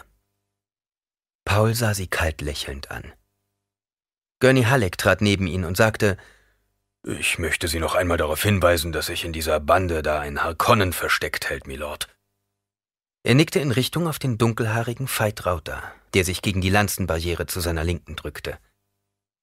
Es ist der Bursche mit dem heimtückischen Gesichtsausdruck. Sie haben mir einst versprochen, dass ich. Vielen Dank, Gurney, erwiderte Paul. Es ist der Nah-Baron. Das heißt, jetzt, wo der alte Baron tot ist, hat er seine Stelle eingenommen. Ich wäre schon zufrieden, wenn Sie mir gestatteten, ihn. Bist du ihm gewachsen, Gurney? Milord scherzen. Die Rederei zwischen der alten Hexe und ihrem Herrn hat jetzt lange genug gedauert, sagte Paul. Meinst du nicht auch, Mutter? Jessica nickte. In der Tat. Paul rief laut Majestät. Befindet sich in Ihren Reihen ein Harkonnen? Der Imperator runzelte verächtlich die Stirn und gab Pauls Blick zurück. Ich dachte, mein Gefolge stünde unter Ihrem persönlichen Schutz. Ich fragte nur aus Gründen der Information, sagte Paul. Ich möchte an sich nur wissen, ob dieser Harkonnen wirklich zu Ihrem Gefolge gehört oder ob er sich dort nur aus Feigheit versteckt. Der Imperator lächelte berechnend. Wer sich in meiner Gegenwart auffällt, gehört ganz automatisch zu meinem Gefolge. Natürlich haben Sie das Wort des Herzogs Atreides, erwiderte Paul. Aber Muad'Dib ist eine ganz andere Person. Er hat gänzlich andere Vorstellungen von dem, was ein Gefolge ist. Mein Freund Gurney Halleck wünscht diesen Harkonnen zu töten. Wenn er... Kan Li! schrie Veit Rauter und drückte sich gegen die Lanzenbarriere. Dein Vater nannte dies eine Vendetta, Atreides. Und du hast die Stirn, mich einen Feigling zu nennen, wo du dich hinter deinen Männern versteckst und deine Lakaien ausschickst, um mich niederzustrecken? Die Wahrsagerin versuchte hastig etwas in das Ohr des Imperators zu flüstern, aber er stieß sie zur Seite und fragte Eine Kanli, wie? Meinetwegen, aber auch dafür gelten bestimmte Regeln. Paul, sorg dafür, dass Sie damit aufhören, sagte Jessica. Milord, warf Gurney ein. Sie haben mir einst versprochen, dass ich. Du hast bereits genügend Gelegenheit gehabt, dich an ihnen zu rächen, wehrte Paul ab und kam sich vor, als sei er eine an Drähten hin und her gerissene Puppe. Er legte seine Robe ab und reichte sie mit Samtgürtel seiner Mutter. Dann streifte er den Destillanzug ab. Er wurde das Gefühl nicht los, als hätte das gesamte Universum auf diesen Moment gewartet. Es gibt keinen Grund, das zu tun, gab Jessica zu bedenken. Es gibt noch andere Möglichkeiten, Paul. Paul schlüpfte aus dem Destillanzug und zog das Kreismesser aus der Scheide, die Jessica in den Händen hielt. Ich weiß, sagte er verächtlich. Gift oder einen Meuchelmörder. Die altbekannten heimtückischen Methoden. Sie haben mir einen Harkonnen versprochen, zischte Gurney außer sich vor Zorn. Die Narbe in seinem Gesicht zuckte. Sie sind ihn mir schuldig, Milord. Hast du mehr unter ihnen zu erleiden gehabt als ich? fragte Paul. Meine Schwester, keuchte Gurney. Die ganzen Jahre in den Sklavenhöhlen. Mein Vater, erwiderte Paul. All die guten Freunde und Kameraden. Tufia Havard und Duncan Idaho. Die ganzen Jahre im Untergrund. Und noch eins. Es handelt sich jetzt um eine Kanli, und da gibt es für mich kein Zurück mehr. Hallecks Schultern sanken nach unten. Milord, falls das elende Schwein. Er ist nicht mehr wert als ein Tier, das man mit dem Stiefelabsatz zerquetscht. Rufen Sie einen Henker oder lassen Sie es mich tun, aber stellen Sie sich nicht selbst vor so einen widerwärtigen. Muad'Dib hat es nicht nötig, dies zu tun, sagte Chani. Paul sah sie an und erkannte an ihren Augen, dass sie um sein Leben fürchtete. Aber Herzog Paul muss es tun. Dieser Harkonnen ist nicht mehr als ein Tier, wiederholte Gurney krächzend. Paul zögerte einen Moment. Er rief sich in Erinnerung zurück, dass er selbst von den Harkonnen abstammte. Als ihn ein scharfer Blick seiner Mutter traf, erwiderte er, er hat menschliche Gestalt, Gurney, also ist er zweifellos ein Mensch. Gurney sagte, wenn er so viel von einem... Geh bitte zur Seite, unterbrach Paul ihn. Er umklammerte das Kreismesser und schob Gurney aus dem Weg. Gurney, sagte Jessica. Sie berührte Hallecks Arm.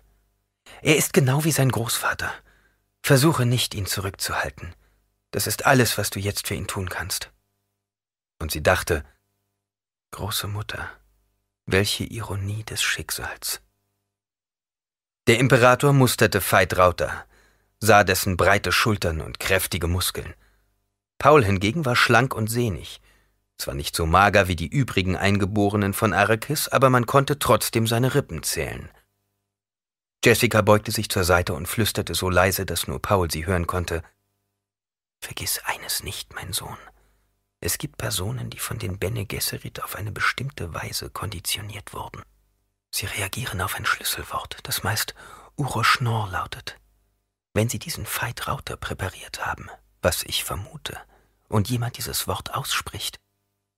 Ich wünsche keinen speziellen Rat für diesen Kampf, sagte Paul. Lasst mich vorbei. Gurney sagte zu Jessica, Warum tut er das? Glaubt er, er würde im Falle seines Todes zu einem Märtyrer werden? Hat dieser religiöse Schnickschnack ihm völlig den Kopf verdreht? Jessica verbarg das Gesicht zwischen den Händen und stellte für sich allein fest, dass auch sie nicht wusste, welche Motive Paul leiteten. Alles, was sie fühlte, war der Tod in diesem Raum und die Tatsache, dass Paul sich so verändert hatte. Und es machte es immer schwerer, ihn zu begreifen. Obwohl jede Faser ihres Körpers darauf beharrte, ihren Sohn zu beschützen, gab es nichts, was sie tun konnte. Ist es der religiöse Schnickschnack? wiederholte Gurney. Sei still, erwiderte Jessica, und bete. Der Imperator lächelte plötzlich. Falls Veit Rauter, Herr Connen, aus meinem Gefolge es so wünscht, sagte er, entlasse ich ihn aus meinen Diensten und gebe ihm die Freiheit, über sich selbst zu entscheiden. Er gab den Fedaikin einen Wink. Jemand von eurer Bande besitzt meinen Gurt und das dazugehörige Schwert. Falls Veit Rauter es wünscht, möge er sich dieser Waffe bedienen. Ich wünsche es, sagte Veit Rauter arrogant. Er ist viel zu zuversichtlich, dachte Paul. Das ist ein Vorteil, der mir zugute kommt. Holt die Klinge des Imperators, befahl Paul und achtete darauf, dass man seine Anweisung ausführte. Legt sie dort auf den Boden. Er deutete mit dem Fuß an, welche Stelle er meinte. Und jetzt drückt die ganze kaiserliche Bande gegen die Wand und lasst nur den Harkonnen heraus. Kleider raschelten und Füße scharrten, als die Fremen das Gefolge des Imperators zurückdrängten. Hier und da wurde ein Wort des Protests laut. Nur die Gildenvertreter befanden sich noch außerhalb der Lanzenbarriere. Sie maßen Paul mit unentschlossenen Blicken. Sie versuchen den Ausgang des Kampfes zu bestimmen, dachte Paul. Aber das gelingt ihnen nicht. An diesem Ort sind sie genauso blind wie ich. Und er wurde sich der Zeitströme bewusst, die ihn umtosten, und der anderen Ebenen, in die er hinübergleiten konnte, wenn er nur einen falschen Schritt machte. An diesem Ort, zu dieser Zeit, würde die endgültige Entscheidung über den noch ungeborenen Dschihad fallen. Das Rassenbewusstsein, das ihn seiner schrecklichen Bestimmung zuführen würde, drängte zu einer Entscheidung. Das war die Ursache, die ihn den Quisa Zaderach, den Lisan al-Gaib, sein ließ. Die Menschheit hatte ihren eigenen Niedergang vorausgesehen und auf der Basis eines jahrhundertealten Plans sein Erscheinen vorausgeplant, um überleben zu können. Es war, als würden alle vergangenen Generationen in diesem Moment eins sein in ihm, bereit, alle Barrieren zu überspringen. Und Paul wurde klar, wie wenig es an ihm lag, seiner Bestimmung zu entgehen. Er hatte angenommen, den Dschihad verhindern zu können, doch nun wusste er, dass das unmöglich war, dass er sich bereits in ihm befand. Seine Legionen würden durch das Universum stürmen, notfalls auch ohne ihn. Alles, was sie brauchten, war die Legende, zu der er bereits geworden war. Und er hatte sie dazu gebracht, indem er ihnen gezeigt hatte, wie man selbst die Gilde besiegte, die ohne das Gewürz nicht existenzfähig war. Im gleichen Moment, in dem er spürte, dass er versagt hatte, sah er, dass Veidrauter Harkonnen aus seiner zerfetzten Uniform schlüpfte. Er trug lediglich eine kurze Fechthose und einen Kampfgürtel. Wir sind am Höhepunkt angelangt, dachte Paul. Von hier aus wird sich uns die Zukunft öffnen. Die Wolken werden weichen und die Sonne unsere Glorie bescheinen. Und selbst wenn ich hier sterbe, wird man später sagen, ich hätte mein Leben geopfert, um meinen Truppen als Geistwesen voranzuschweben. Wenn ich siege, bedeutet das, dass niemand gegen Muad'Dib bestehen kann. Ist der Atreides fertig? rief Veit Rauter die traditionellen Worte des Kanli-Rituals benutzend. Paul entschloss sich, ihm in der Art der Fremen zu antworten. Möge deine Klinge zerbrechen! Er deutete auf das Kurzschwert des Imperators, das immer noch auf dem Boden lag, um seinem Gegner zu zeigen, dass er es aufheben und benutzen solle. Veit Rauter nahm die Klinge an sich, ohne Paul aus den Augen zu lassen. Eine Sekunde lang balancierte er sie in der Hand und spürte eine völlig neue Art der Erregung. Dies würde ein Kampf werden, von dem er lange geträumt hatte. Eine Schlacht Mann gegen Mann und Klinge gegen Klinge, ohne dass Schilde dazwischen waren. Vor ihm lag die Möglichkeit, einen Preis zu erringen, der selten einem Menschen geboten worden war. Denn natürlich würde der Imperator denjenigen, der diesen Mann tötete, hoch belohnen. Es war nicht unmöglich, dass die Belohnung aus der Hand seiner Tochter bestand und mithin aus der Hälfte seines Throns. Und dieser bäurische, hinterwäldlerische Herzog von Arrakis war natürlich kein Gegner für einen ausgebildeten, in allen Kampftechniken und Tricks erfahrenen Harkonnen. Dieser Tölpel würde nicht einmal ahnen, dass Veit Rauter über mehr als nur eine Waffe verfügte. Lass uns sehen, wie gut du auf Gift vorbereitet bist, dachte Veit Rauter. Er winkte Paul mit dem Kurzschwert des Imperators zu und sagte, Bereite dich auf deinen Tod vor, du Narr! Sollen wir kämpfen, Cousin? Fragte Paul, bewegte sich wie eine Katze vorwärts und achtete dabei sorgfältig auf das gegen ihn gerichtete Blatt. Er ging in die Knie, während das milchweiße Kreismesser in seiner Hand leuchtete. Sie umkreisten einander, beide barfüßig, und warteten mit zusammengekniffenen Augen auf die kleinste Öffnung in der Abwehr. Wie hübsch du tanzen kannst, spottete Veidrauter. Er ist ein Schwätzer, dachte Paul, also hat er noch eine Schwäche. Wenn es zu still wird, verliert er die Ruhe. Hast du schon gebeichtet? fragte Veidrauter. Paul umkreiste ihn lautlos. Die ehrwürdige Mutter im Gefolge des Imperators spürte plötzlich, wie sie zitterte. Der junge Atreides hatte den Harkonnen mit Cousin angesprochen. Das konnte nur bedeuten, dass er darüber informiert war, von wem er abstammte. Und das war verständlich, wenn er der Quieser Zaderach war. Aber dennoch hielt das Entsetzen sie in seinen Krallen. Für die Zuchtpläne der Bene Gesserit konnte sich dieses Wissen wie eine Katastrophe auswirken. Ihr wurde bewusst, dass sie etwas von dem, was Paul gesehen hatte, auch wusste. Dass Veit Rauter ihn möglicherweise tötete, aber trotzdem keinen Sieg davontrug. Ein weiterer Gedanke machte ihr zu schaffen. Hier waren zwei Endprodukte einer langen genetischen Linie aufeinander gestoßen, die sich in einen Kampf auf Leben und Tod einließen. Kamen sie beide dabei ums Leben, würde nur Veidrauters Bastardtochter übrig bleiben, ein unbekanntes Baby, über das man noch nicht viel wusste, und Alia. Vielleicht besitzt ihr hier nur Heidenpriester, sagte Veidrauter zynisch. Sollte ich vielleicht die ehrwürdige Mutter bitten, deine Seele auf die lange Reise vorzubereiten? Lächelnd ging Paul nach rechts. Er war vorsichtig und hielt sich zurück. Es war besser, den richtigen Augenblick abzupassen, als sich in sinnlosem Geschwätz zu verlieren. Veit Rauter sprang vor, täuschte mit der rechten und hielt die Waffe plötzlich in der linken Hand. Paul ließ sich nicht einschüchtern, sondern stellte fest, dass sein Cousin sich immer noch so bewegte, als trüge er ein Schild. Obwohl sich Veit Rauters Reaktion nur um Sekundenbruchteile verzögerte, konnte man an seinen Bewegungen erkennen, dass er auch schon gegen ungeschützte Gegner vorgegangen war. Ist es bei den Atreides üblich, einem Kampf auszuweichen? fragte Veit Rauter hämisch.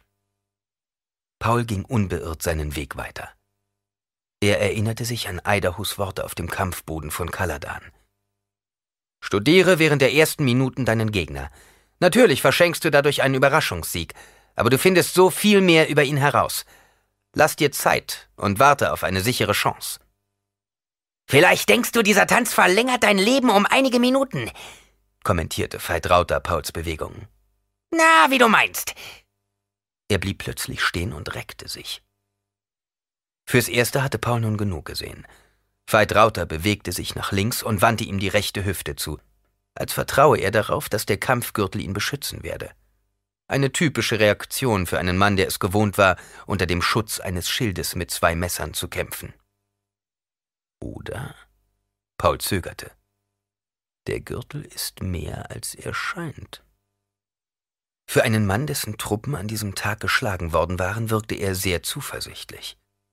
Veit Rauter bemerkte Pauls Zögern und sagte, Warum willst du dich dem Unausweichlichen noch länger entziehen? Wenn in diesem Gürtel ein Pfeil verborgen ist, dachte Paul, muss er sehr winzig sein. Es ist nicht zu erkennen, dass man den Gürtel präpariert hat. Warum sagst du denn nichts? Fragte Veit Rauter ungeduldig. Paul schwieg weiterhin. Er lächelte kalt, denn jetzt hatte er gemerkt, dass sein Gegner auf dem besten Wege war, das Selbstvertrauen zu verlieren. Du lachst, wie? fragte Veit Rauter und ging einen halben Schritt zurück. Sofort sprang er wieder vor. Da Paul eine erneute Verzögerung seiner Bewegungen erwartet hatte, konnte er jetzt kaum ausweichen. Etwas fetzte über seinen linken Arm. Er fühlte einen winzigen Schmerz, und auf der Stelle wurde ihm klar, dass die vorhergegangenen Täuschungen Veit lediglich Tricks gewesen waren. Täuschungen, um andere Täuschungen zu überdecken. Er war gerissener, als Paul erwartet hatte. Euer Tufia Havard hat mir einige seiner Finden gezeigt, stieß Veit hervor. Allerdings war ich es meist, der dabei Blut ließ. Zu schade, dass der alte Narr jetzt nicht mehr sehen kann, was er mir beigebracht hat. Paul erinnerte sich an etwas, das Duncan Idaho gesagt hatte. Achte nur auf das, was während des Kampfes geschieht. Auf diese Weise wirst du die wenigsten unliebsamen Überraschungen erleben. Erneut umkreisten sie sich, geduckt und vorsichtig. Paul stellte fest, dass Veit Rauter wieder selbstsicherer wurde und wunderte sich. Bedeutete der kleine Kratzer für seinen Gegner so viel? Höchstens dann, wenn die Spitze vergiftet gewesen war. Aber wie war das möglich? Immerhin hatten seine eigenen Leute die Waffe auf Gifte untersucht, bevor sie sie Veit Rauter ausgehändigt hatten. Um irgendetwas zu übersehen, waren sie zu gut ausgebildet. Die Frau, mit der du da eben gesprochen hast, begann Veit Rauter einen erneuten Monolog. Ich meine diese Kleine. Bedeutet sie etwas für dich? Ist sie vielleicht dein Liebchen? Ich bin sicher, dass sie auch meine speziellen Wünsche erfüllen wird. Paul sagte nichts. Stattdessen konzentrierten sich seine Sinne auf die kleine Wunde, die sein Gegner ihm versetzt hatte.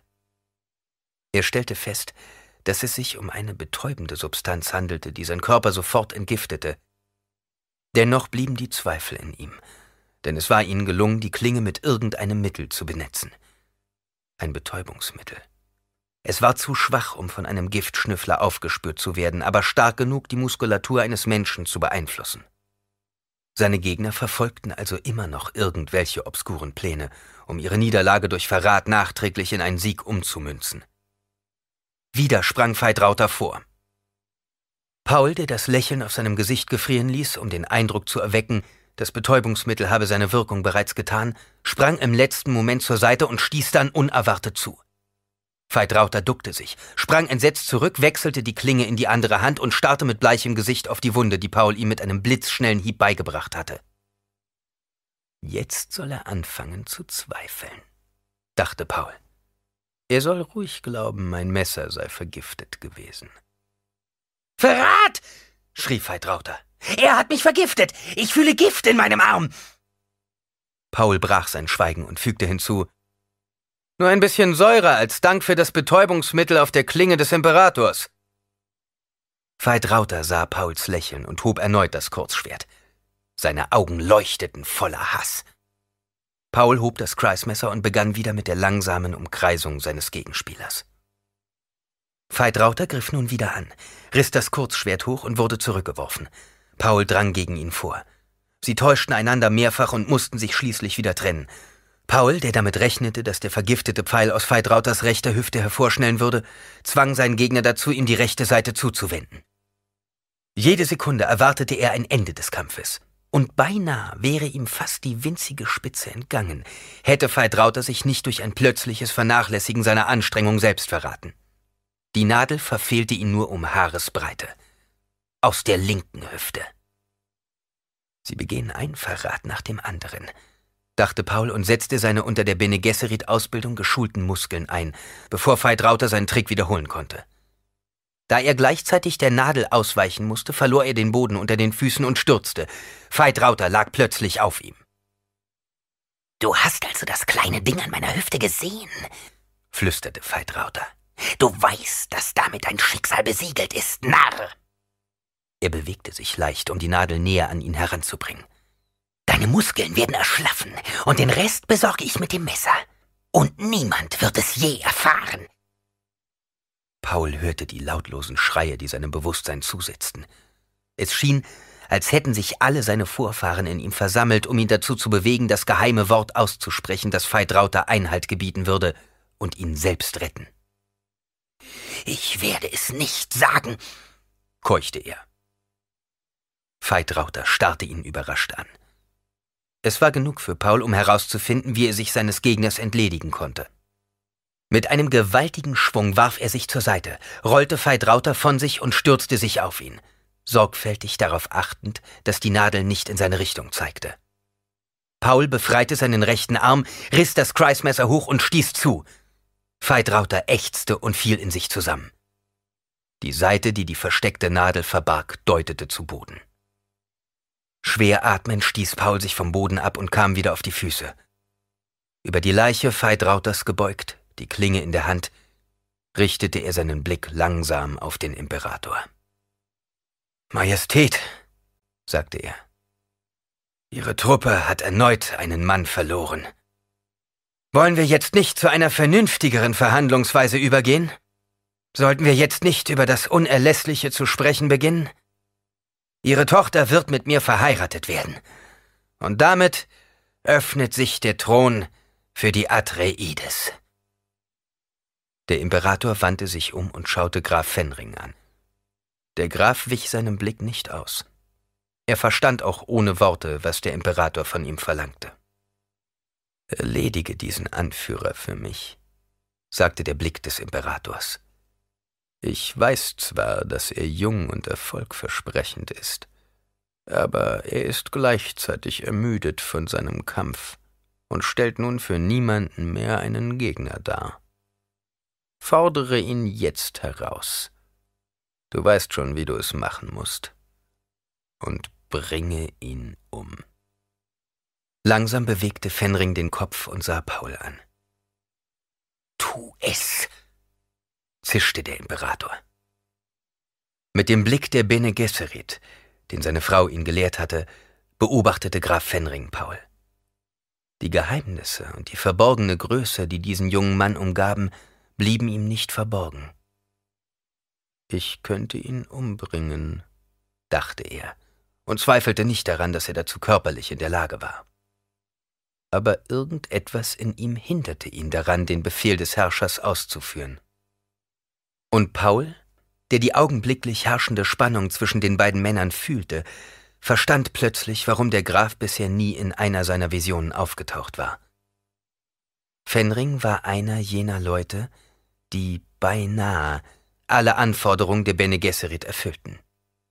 Ein fast Quieser Zaderach, der an einem Fehler seiner manipulierten Erbmasse litt. Ein genetischer Eunuch. Er empfand so etwas wie Mitleid für diesen Mann. Eine tiefe Verbundenheit wie zu einem Bruder, den das Schicksal daran hinderte, seine Stelle einzunehmen. Fenring, der Pauls Gefühle aufnahm, sagte plötzlich Majestät, ich muss diesen Auftrag ablehnen. Heiße Wut überkam Shaddam den Vierten. Er machte durch die Menge zwei Schritte auf Fenring zu und versetzte ihm einen Faustschlag. Der Graf lief dunkelrot an, musterte seinen Herrscher emotionslos und erwiderte, wir sind bisher Freunde gewesen, Majestät. Was ich jetzt tue, steht jenseits dessen, was man unter einer Freundschaft versteht. Ich will vergessen, dass Sie mich geschlagen haben. Paul räusperte sich und sagte, Lassen Sie uns nun vom Thron reden, Majestät. Der Imperator wirbelte herum und starrte ihn an. Der Thron gehört mir, brüllte er. Ihr Thron wird in Zukunft auf Salusa Secundus stehen, entgegnete Paul. Ich habe die Waffen niedergelegt und Ihrem Wort vertraut, schrie der Herrscher. Und Sie wagen es mich! Ihre Person ist in meiner Gegenwart sicher, sagte Paul. Das hat ein Atreides Ihnen versprochen. Muad'Dib hingegen wird Sie auf Ihren Gefängnisplaneten schicken. Sie haben dennoch keinen Grund zur Furcht, Majestät. Ich werde dafür Sorge tragen, dass aus dieser unwirtlichen Welt ein Paradies gemacht wird. Der Imperator schien jetzt zu verstehen. Er starrte Paul funkelnd an und schnarrte Jetzt sehen wir, was Sie wirklich beabsichtigen. Gut beobachtet, sagte Paul. Und was wird aus Arrakis? fragte der Imperator. Wollen Sie auch aus dieser Wüste einen blühenden Garten machen? Die Fremen haben das Wort des Muad'Dib, erklärte Paul. Es wird auf dieser Welt Wasser fließen. Es wird grüne Oasen geben und alles, was der Bevölkerung Nutzen bringen kann. Aber wir müssen auch an das Gewürz denken. Deswegen wird es auch weiterhin Wüsten auf dieser Welt geben und heftige Stürme und alles, was man braucht, um kräftige Männer heranzuziehen. Wir Fremen haben ein Sprichwort. Gott erschuf Arrakis, um die Menschen auf die Probe zu stellen. Und gegen das Wort Gottes darf man sich nicht versündigen. Die alte Wahrsagerin, die in Pauls Worten den heraufziehenden Dschihad erkannte, murmelte erschreckt. Sie können dieses Volk nicht auf das Universum loslassen. Ich hoffe, Sie erinnern sich noch an die zärtliche Art der Sadaukar, zischte Paul wütend. Das dürfen Sie nicht, flüsterte die Alte erneut. Sie sind eine Wahrsagerin, meinte Paul. Achten Sie also auf das, was Sie sagen. Er schaute die Prinzessin an und wandte sich dem Imperator zu. Uns verbleibt nicht mehr viel Zeit, Majestät. Der Herrscher musterte unentschlossen seine Tochter. Prinzessin Irulan legte eine Hand auf seinen Arm und sagte mit weicher Stimme Ich wurde darauf vorbereitet, Vater. Der Imperator holte tief Luft. Sie können sich nicht dagegen wehren, redete ihm die alte Wahrsagerin zu. Wer wird für Sie verhandeln, Verwandter? fragte der Herrscher schließlich und reckte seine hochgewachsene Gestalt. Paul drehte sich um und sah seine Mutter, die mit schwermütigem Blick neben Chani hinter einer Reihe Fedaikin bereitstand. Er ging zu ihnen hinüber, blieb stehen und schaute Chani an. Ich kenne die Gründe, flüsterte Chani. Wenn es denn sein muss. Usul. Ihr Kummer, der sich deutlich in ihrer Stimme manifestierte, blieb Paul nicht verborgen. Sanft streichelte er ihre Wange. Meine Sihaya braucht sich niemals zu fürchten, sagte er. Und seiner Mutter zugewandt, Du wirst für mich verhandeln, Mutter, und Shani wird dir dabei zur Seite stehen. Sie ist klug und hat einen scharfen Blick. Und es ist eine bekannte Tatsache, dass niemand besser handeln kann als ein Fremen. Chani sieht durch meine Augen. Sie weiß, was ich will und was ihre Söhne eines Tages brauchen werden. Höre auf sie. Jessica, die die Berechnung in der Stimme ihres Sohnes wohl verstand, unterdrückte ein Frösteln. Wie lauten deine Anweisungen? fragte sie. Ich will sämtliche Anteile des Imperators an der Mafia-Gesellschaft als Mitgift. Sämtliche? fragte Jessica schockiert. Er darf nichts davon behalten. Ich verlange eine Grafschaft und einen Aufsichtsratposten der Mafia-Gesellschaft für Gurney Halleck und außerdem Kaladan als Lehen für ihn. Für jeden überlebenden Kämpfer der Atreides wird es zusätzliche Ehren und Würden geben, Selbst für den kleinsten Soldaten. Und was ist mit den Fremen? fragte Jessica. Die Fremen gehören mir, sagte Paul. Was Sie erhalten, erhalten Sie aus der Hand Muad'Dibs. Stilgar wird Gouverneur von Arrakis werden, aber das kann noch warten. Und ich? fragte Jessica. fragte Jessica. Die Fremen gehören mir, sagte Paul. Was Sie erhalten, erhalten Sie aus der Hand Muad'Dibs. Stilgar wird Gouverneur von Arrakis werden, aber das kann noch warten. Und ich? fragte Jessica. Gibt es etwas, das du dir wünschst? Vielleicht Kaladan, meinte sie und warf Gurney einen Blick zu. Ich bin mir nicht sicher. Ich bin schon zu sehr eine Fremen geworden. Und eine ehrwürdige Mutter. Ich glaube, ich werde einige Zeit Ruhe und Einsamkeit brauchen, um mir darüber klar zu werden, was ich will. Die wirst du bekommen, versprach Paul. Und außerdem alles, was Gurney und ich dir geben können. Jessica nickte. Sie fühlte sich plötzlich alt und schrecklich müde. Den Blick auf Chani gerichtet, fragte sie, Und was ist mit der kaiserlichen Konkubine? Keine Titel für mich, flüsterte Chani erschreckt. Nichts, ich bitte dich. Paul schaute in ihre Augen und erinnerte sich daran, dass sie schon einmal so vor ihm gestanden hatte.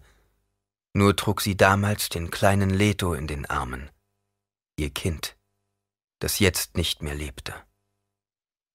Ich schwöre dir, flüsterte er, dass du es niemals nötig haben wirst, einen Titel zu tragen.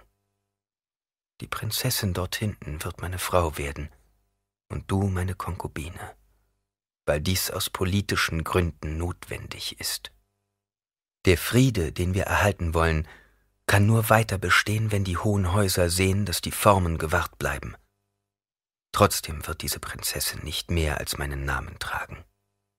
Ich werde sie weder berühren, noch zulassen, dass sie mir Kinder gebiert. Das sagst du jetzt, sagte Chani und warf einen Blick auf die große Prinzessin am anderen Ende des Raumes. Kennst du meinen Sohn denn so wenig? flüsterte Jessica. Sieh dir die Prinzessin an, wie hochmütig und überheblich sie dasteht.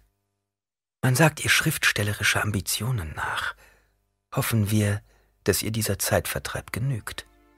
Einen anderen wird sie in Zukunft schwerlich haben. Jessica lachte bitter. Und vergiss nicht, Chani, sie wird zwar seinen Namen führen, aber dennoch weniger als eine Konkubine sein. Sie wird niemals in die Lage versetzt werden, die Zärtlichkeit des Mannes, dem sie verbunden ist, kennenzulernen. Aber uns, Chani, die wir jetzt noch als Konkubinen bezeichnet werden, wird die Geschichte später Gattinnen nennen.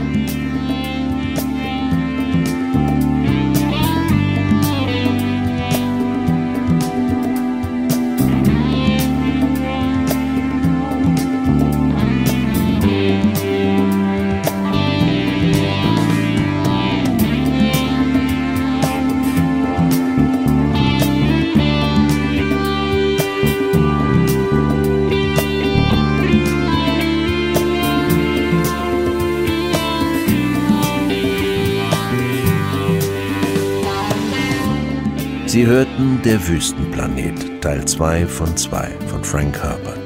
Gelesen von Jürgen Prochnow, Simon Jäger und Marianne Rosenberg. Eine Produktion von Lübbe Audio 2008.